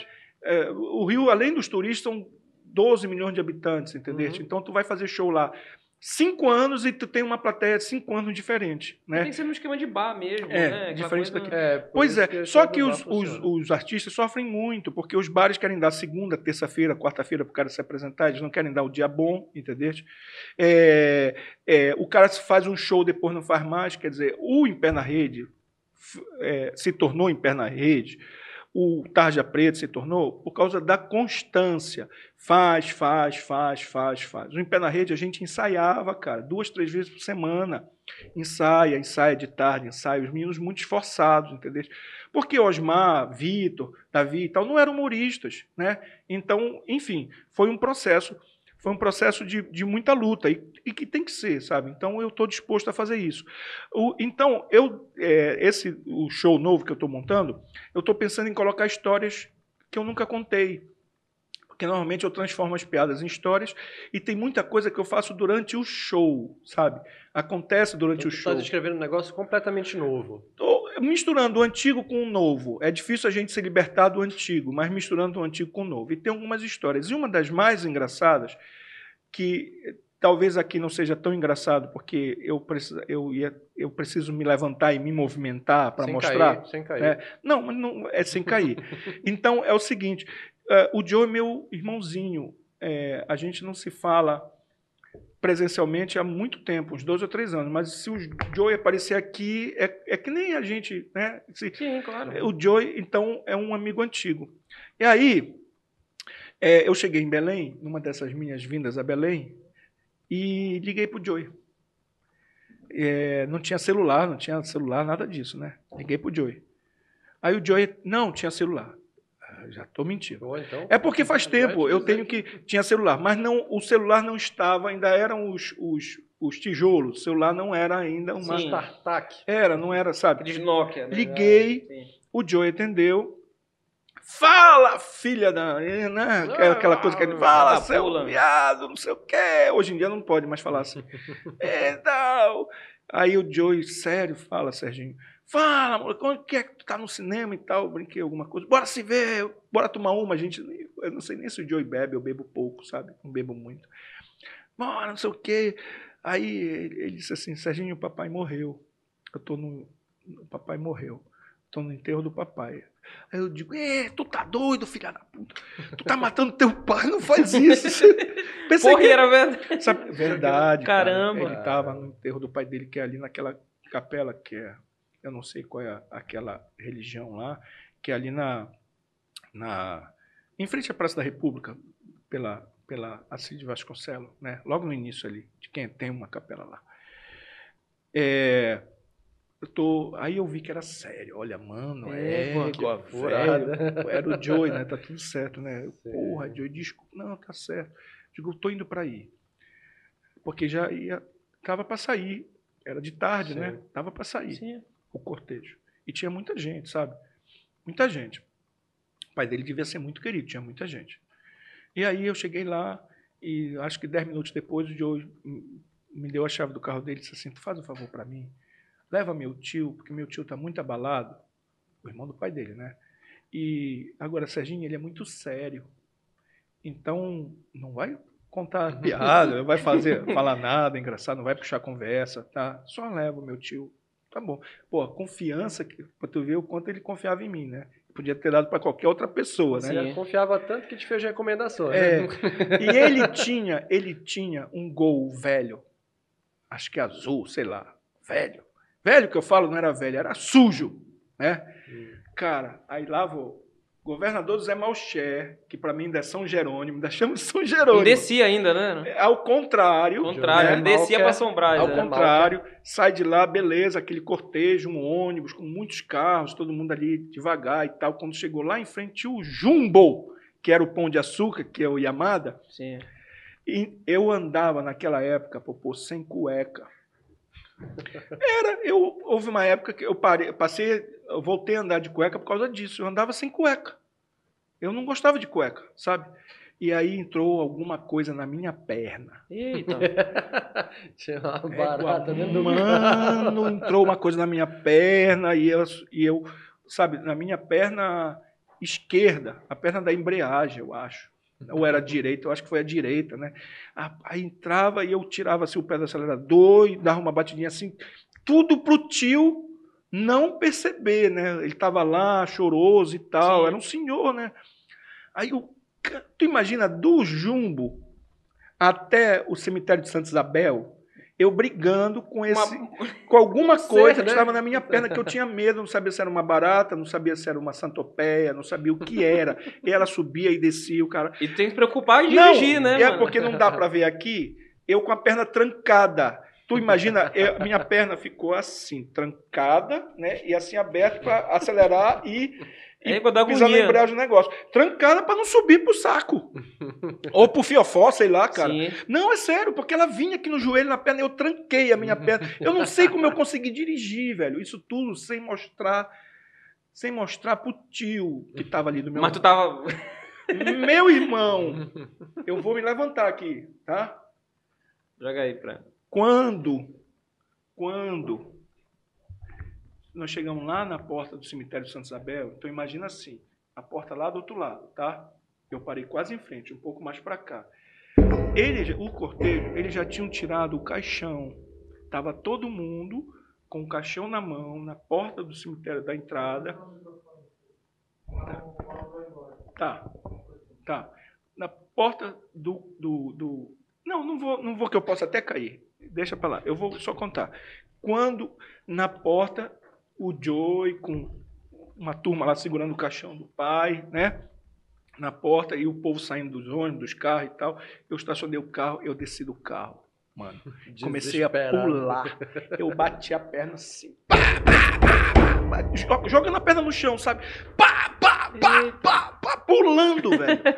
Só eu. Saiu um óbvio. Só eu e o mundo, né? É, só eu e o mundo. Pulando, pá, e o tio dele me olhando, aí a barata, era uma barata, velho. Pega, mano. A barata caiu e correu para debaixo do carro. Nem matei a bicha. Só sacanagem. É com a do alívio, né? Quando eu senti o alívio, aí o tio dele me Tu imagina, o tio dele, né? Que porra é essa, né? aí eu falei assim, foi uma barata. Mas já saiu da minha perna, disse assim.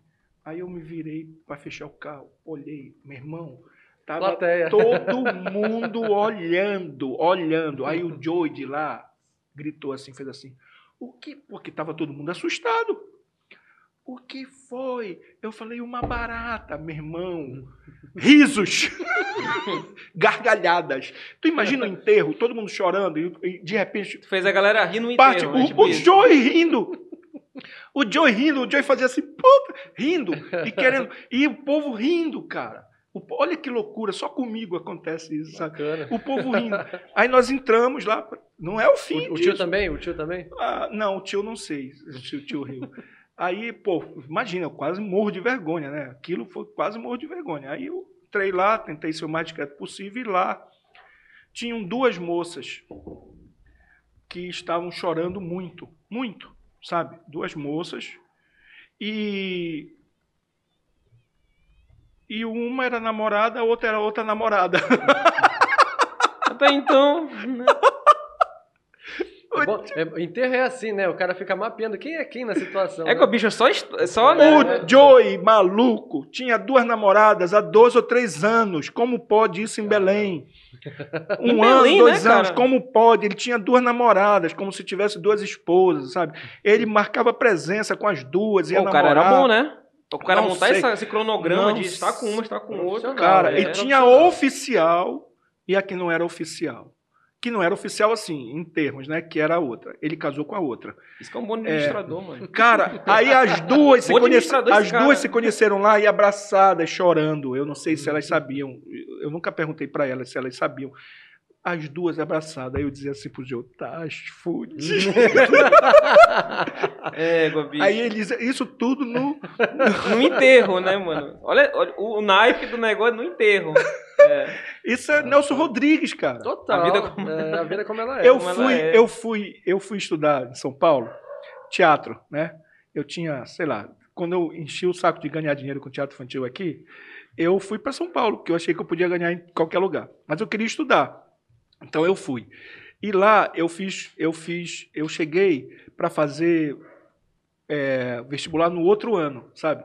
E neste ano aqui, é, é, nós conseguimos, eu consegui fazer ainda vestibular para este ano, como se fosse, né?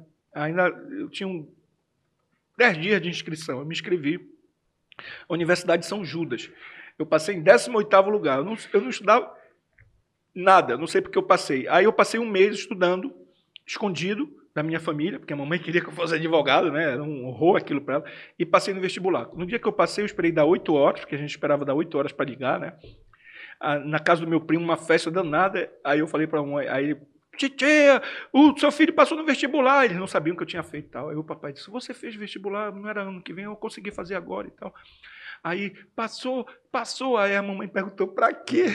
Ela perguntou pra quê. Eu disse: Pra teatro. Ela disse: Ah, parabéns, meu filho. Aí desligou. Pega, mano. Casa caiu. Aí, mano, no meio disso, para tu ver a loucura da minha vida, no meio disso, porque eu, eu, não, eu já morei fora do país, já morei em Miami, trabalhei com humor para latinos, cara, em Miami. Aí, eu no, no, meu negócio lá, eu vi que a PUC queria fazer um curso e era o final, não tinha mais, não tinha mais ditadura, mas ainda estava com a ditadura, ainda é, era a época das diretas já. Entendeu? Década de 80 uhum. ali, né? E aí, é, é, foi o grande comício que teve lá, lá em São Paulo, lá no Anhangabaú, Credo Neves, né? né? E tal, era nessa época. E aí, é, eu, é, eles iam fazer um, um, não um concurso, eles estavam aceitando propostas para fazer um curso. E a PUC era uma universidade mais, talvez a mais, com a USP, a mais politizada, né? É um curso de teatro. Imagina, velho, os caras que fizeram proposta lá, os caras, né, os grandões e tal, e eu, maluco, olha só, maluco. Eu daqui, porque eu já dava aula aqui e tal por minha conta. Eu estudava muito, eu estudava muito, sabe? Apoiando, eu tinha, eu era um, um também um, era, eu sou, sei lá, era um bom professor. Eu não posso negar isso. Aí eu fiz um, um é, em cima em cima do livro da Viola Spolin, que é que é, é improvisação teatral, é tudo feito com muita improvisação, eu montei um, um projeto, entreguei e ganhei. loucura. Ganhei. E eu ganhava por aluno. Eles me davam uma, é, uma um X, um tipo mil reais, sei lá, para alimentação, essas coisas. E eu ganhava por aluno. E, cara, eu tinha quatro turmas, eu enchi de aluno, sabe?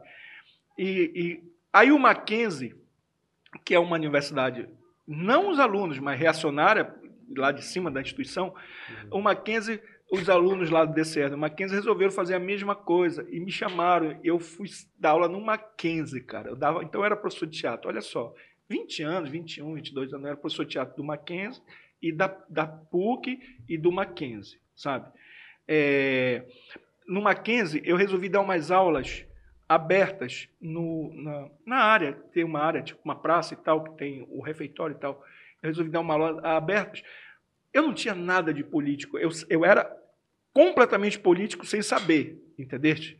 Sabe? Mas não era a intenção, sabe, de ser, de chamar a atenção politizando a coisa. Aí eu dei umas aulas abertas para o pessoal ver e dar mais aluno, entendeu?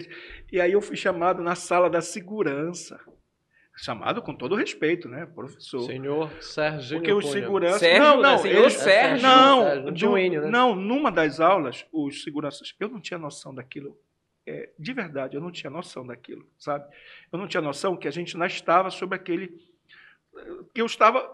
Foi inocente aquilo, sabe? Aí me chamaram, é, eles me convidaram, olha, o, o chefe da segurança, que era muito importante, o chefe da segurança lá no Mackenzie, dentro da faculdade, o chefe da segurança, que eu fui lá e disse assim, qual é o objetivo dessas aulas? Eu disse, o objetivo é ter mais, mais... Eles devem ter visto que eu não tinha nada, e eu continuei lá. Aí, quando Brasília entrou em estado de sítio, porque foi feita a votação das diretas já, e Brasília entrou em estado de sítio, fecharam Brasília, né, para fazer isso. E aí o Estado de São Paulo lançava é, uns, uns, murais, que eram uns, uns, uns, uns banners assim, desse tamanho com as notícias, de hora em hora, sabe? E aí eu tenho uma, eu tenho uma matéria do jornal, do, eu acho que é do Estado de São Paulo, da Folha, não, do Estado de São Paulo, do Estadão, dizendo, o professor de teatro da PUC, do Mackenzie, foi o primeiro, foi um dos primeiros a receber os nossos murais com os seus alunos. Olha, murais com os seus alunos. Bonito, Olha, né, cara? É... Bonito, bonito. Serginho, para a gente fazer a saideira, eu tenho uma última pergunta aqui. Que Finaliza é aí. É, a gente vive num, num, outro mundo ali. A gente citou Ari Toledo, citou Costinha aqui e tal, que eram pessoas que, que é, despontaram numa época em que politicamente correto não existia, né? É. Aí a gente se vê hoje diante de um cenário completamente diferente, onde o politicamente correto faz diferença sim, as pessoas se incomodam muito com determinado tipo de piada. De que maneira isso impactou o teu trabalho? Eu, é, aquela 24 horas, eu fiz o show e mandei um, mandei a proposta para o Faustão, para o Gugu e para o Fantástico, para esses três programas. Eu não sei se eu mandei para mais outro. Acho que, por, que eram os três programas mais importantes. Sim, mais né? importante. Os três se interessaram. O Gugu eu descartei. Olha só, imagina, eu aqui em Belém, né? O Gugu eu descartei, porque se fosse para fazer o Gugu, eu ia fazer o Faustão. Fazer o Faustão. Faustão. E eu queria fazer o Fantástico. Aí o. Nossa, como é o nome do. É um jornalista que nunca mais ouvi ele na televisão, que ele, ele andava pelo Brasil e ele fazia entrevistas. Maurício Cubrulli. É, Maurício Cubrulli, nós ficamos amigos amigo de, de, de, celular, como hoje tem os amigos da mídia social, Sim. né? Uhum. Amigo de celular, não, de telefone. É, é, o, o, Maurício e eu disse, Maurício, eu quero fazer o Fantástico. Então a gente ia fazer, eu ia fazer o Fantástico. Imagina, o Fantástico ia ser uma porrada. Ele vinha para Belém, né? Ia falar de mim, da minha vida, tal, e mostrar. Mas aí ele, eu falei para ele do Faustão, porque ou faz um ou faz outro. Não uhum. tinha fazer os dois, sabe? E aí ele me disse, olha, Sérgio, deixa eu te falar uma coisa é, vou falar como teu amigo, porque eu gostei de ti e tal, aquelas coisas. É, faz o Faustão. Porque eu vou para aí. Mas se um dia antes acontecer uma cagada qualquer e eles me mandarem para outro lugar, acabou. Não fez nenhum nem outro. Nenhum nem outro. Escolher, né? É, o Faustão claro. não tem essa, tu vais fazer. Então eu escolhi o Faustão. E aí veio a Cuca Lazarotto para Belém. E eu fiquei lá 24 horas no palco. Foi uma onda, foi uma grande brincadeira, tudo aquilo, né? É, eu ia pro banheiro fazer xixi, levava o microfone, aí eu convidava duas meninas que ficavam, claro, do lado de fora, e dizia assim, balança aqui, aquela, é, tudo era. Mas era diretão mesmo, assim? Era, direto. Cara, eu, é, hoje tinha sido transmitido, né? Hoje é, tinha hoje sido uma repercussão. É, podia fazer uma live 24 né? horas. Eu já né? pensei nisso. Pensei nisso. Isso está na minha cabeça aqui. É, então, é, para comemorar o meu, meu renascimento, né? Mas é, eu esqueci. Ah, eu estava bom. Eu, é, eu fazia do, tudo. Do... Não, não, não. Sim, sim. Eu fazia tudo. Tudo estava lá. É, eu a, a, a, turma que entrou 9 horas que encheu o CCBU, acho que o CCBU cabe 200, 400 pessoas, eu acho, que encheu. É, ah, teve uma coisa. O, o liberal era na outra semana era o parafolia. Eu escolhi a data errada. Era o é, parafolia mano. na outra semana. Ou seja, o Romini mandou fechar tudo. Não tem nada a ver comigo. Ele mandou parar tudo. Só se falava de parafolia, sabe? Aí eu falei para eles que o Faustão vinha. Porque mandaram lá no Faustão, eu falar, olha, avisa lá para a TV Liberal que a gente vai. Aviso com uma semana de antecedência e tal. Eu falei para o Denis e tal, e ninguém acreditou. Ninguém me acreditou em mim. Eles achavam que eu tava. que era uma viagem da minha cabeça, sabe? Ninguém me levou a sério, assim, tipo, eles não se prepararam, sabe? Aí, uns cinco dias, sei lá, uma semana, cinco dias antes do Faustão eles virem, eles, eles falaram pra, com a Liberal. Aí, meu irmão, foi uma correria, foi uma correria, assim, fumada, sabe? Mas eu não tive propaganda na TV, que era para ter tido, né? Uhum, não tive propaganda na TV, tudo por causa do Parafolia, porque eles ficaram putos, porque quando o Faustão tinha mandado uma equipe para Belém para cobrir um evento? Nunca. Entendeu? Rolou uma certa, um pouco de ciúme, talvez, e tal. E. Você não tem porra nenhuma a ver com o que eu perguntei, né? Eu vou chegar lá, eu vou chegar lá, porque eu queria contar tá. essa história que a gente passou é, da história de 24 horas. Antes, aí eu voltei, pois é, aí eu voltei. Pois é, aí eu tô aproveitando meu tempo, que eu não sou besta. eu fiz a mesma coisa com o Faustão, sabe quantos minutos eu fiquei no ar? Ah. Poena, 14 minutos. Era pra ficar o quê? Um minuto, né? Um minuto e meio, 14 minutos. Eu me Compreendendo o Faustão, né, mano? Eu, é, eu, eu, me preparo. A live, como é? O podcast hoje já tem umas três umas três horas, né, Gabriel? Tu sabe quem era o. Tá, tu sabe uma hora e meia, não tá? Era. Tá. Tu sabe é. quem era. Divide em duas. Tu sabe quem era. Vamos parar fazer duas de uma hora. Tu sabe quem era o. Já estou mandando na live. Não, porque depois tem até era. sequência. Tu sabe é, quem era. Tu sabe quem era o, o, o artista convidado? Cacá de Carvalho que estava fazendo vale, Jamanta. Vale, vale. Jamanta, era. É, e tinha um cantor de pagode que era o último, sabe? Se apresentar, se fudeu, porque só cantou uma música.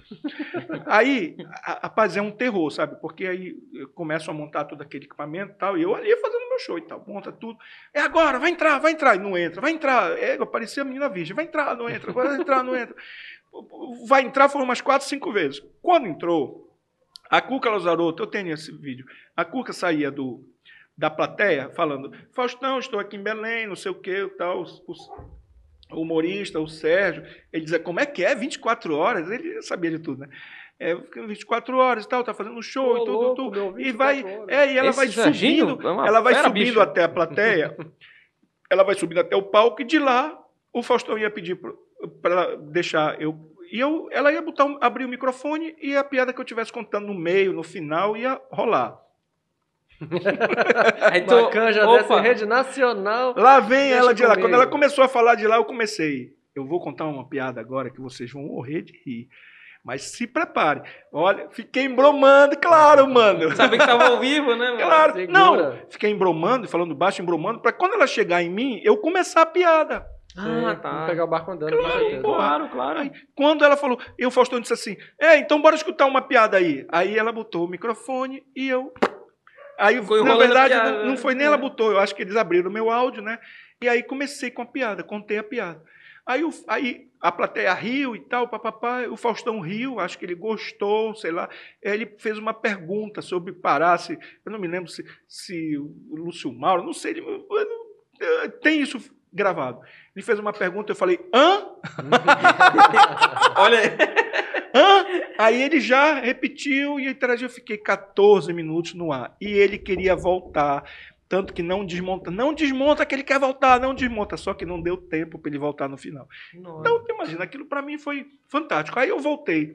Aí eu fui para o Rio e lá a Caixa Econômica. A Caixa tem um teatro lindo lá no centro da cidade. Tem o, o setor cultural da Caixa, que é muito atuante, me convidou para fazer outro 24 horas.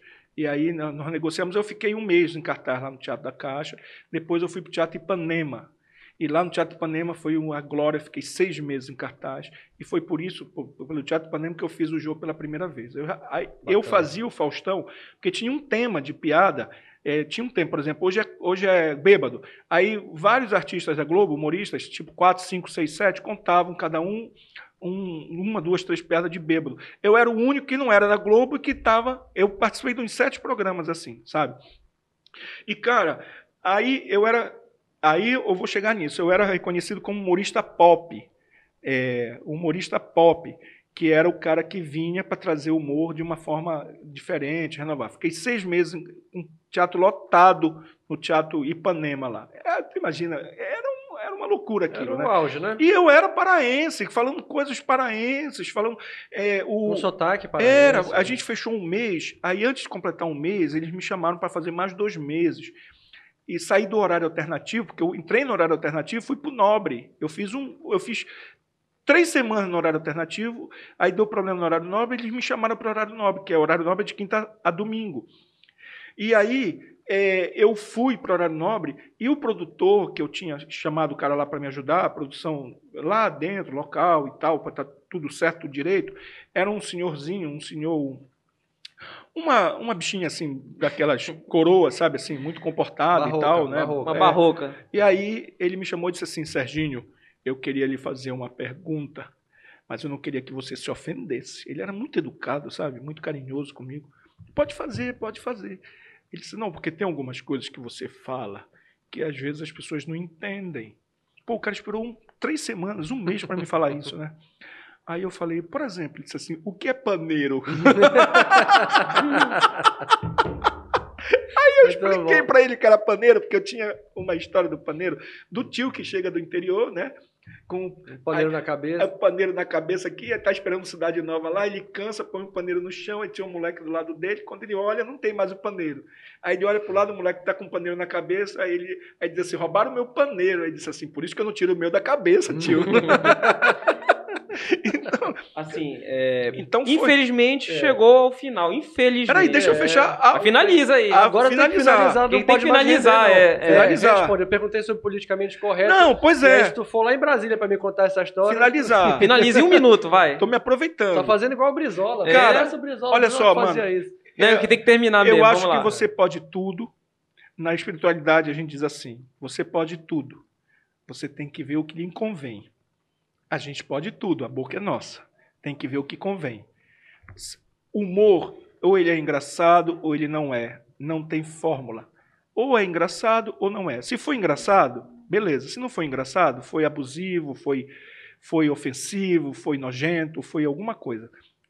A gente está num momento em que está tudo muito polarizado, as mídias sociais, todo mundo quer ser todo mundo é crítico é, de é, tudo, né? Cada um tem a sua verdade e muitos não querem discutir a sua verdade. Eu mudei muito meu texto. Eu sou a favor, sim, desse cuidado.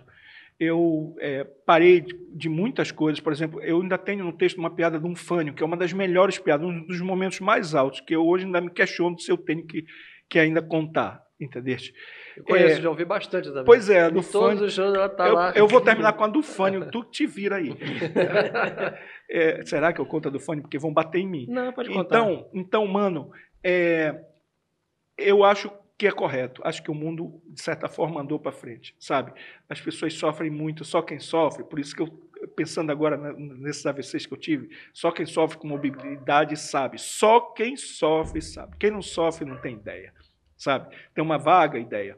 Então, eu, eu acho que as pessoas deviam ser mais responsáveis. Agora, tem muita gente chata, né, mano? Tem muito exagero, né? Como Com em tudo, né? certeza, claro. a gente está vivendo né? a Claro. época dos exageros, dos extremos, É. né? Tem muita gente chata. O fone é o seguinte, é que eu peguei um ônibus e tem um, entra um bêbado, entra não sei o quê, o ônibus aí chove e tudo. E, e lá eu, eu fui lá na Seduc, porque a Seduc me chamou para fazer um, um dar um orçamento sobre um show, né?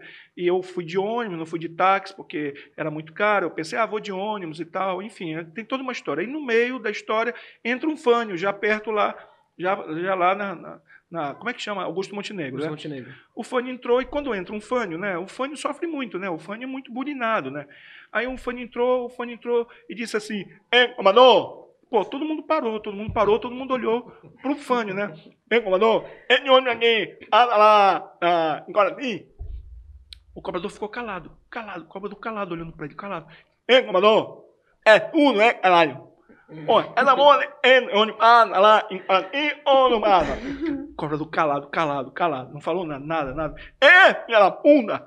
Tá imune comigo? Tá Eu vou lá, é legadeiro, aqui não. Eu vou chamar a polícia, vou mandar vendedor. Esse motorista miado é uma gela do 99, motorista do meu ônibus.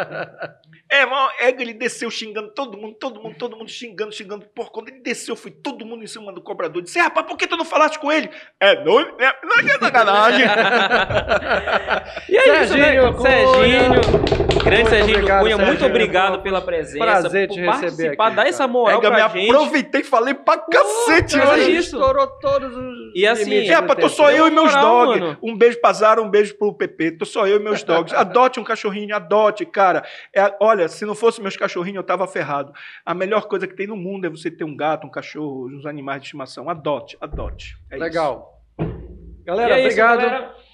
Vamos continuar né, com outros episódios, agradecendo o Serginho Cunha. E fique ligado, assine o Nostalgia Belém, aí o canal Nostalgia Belém, para outros episódios. Valeu, galera!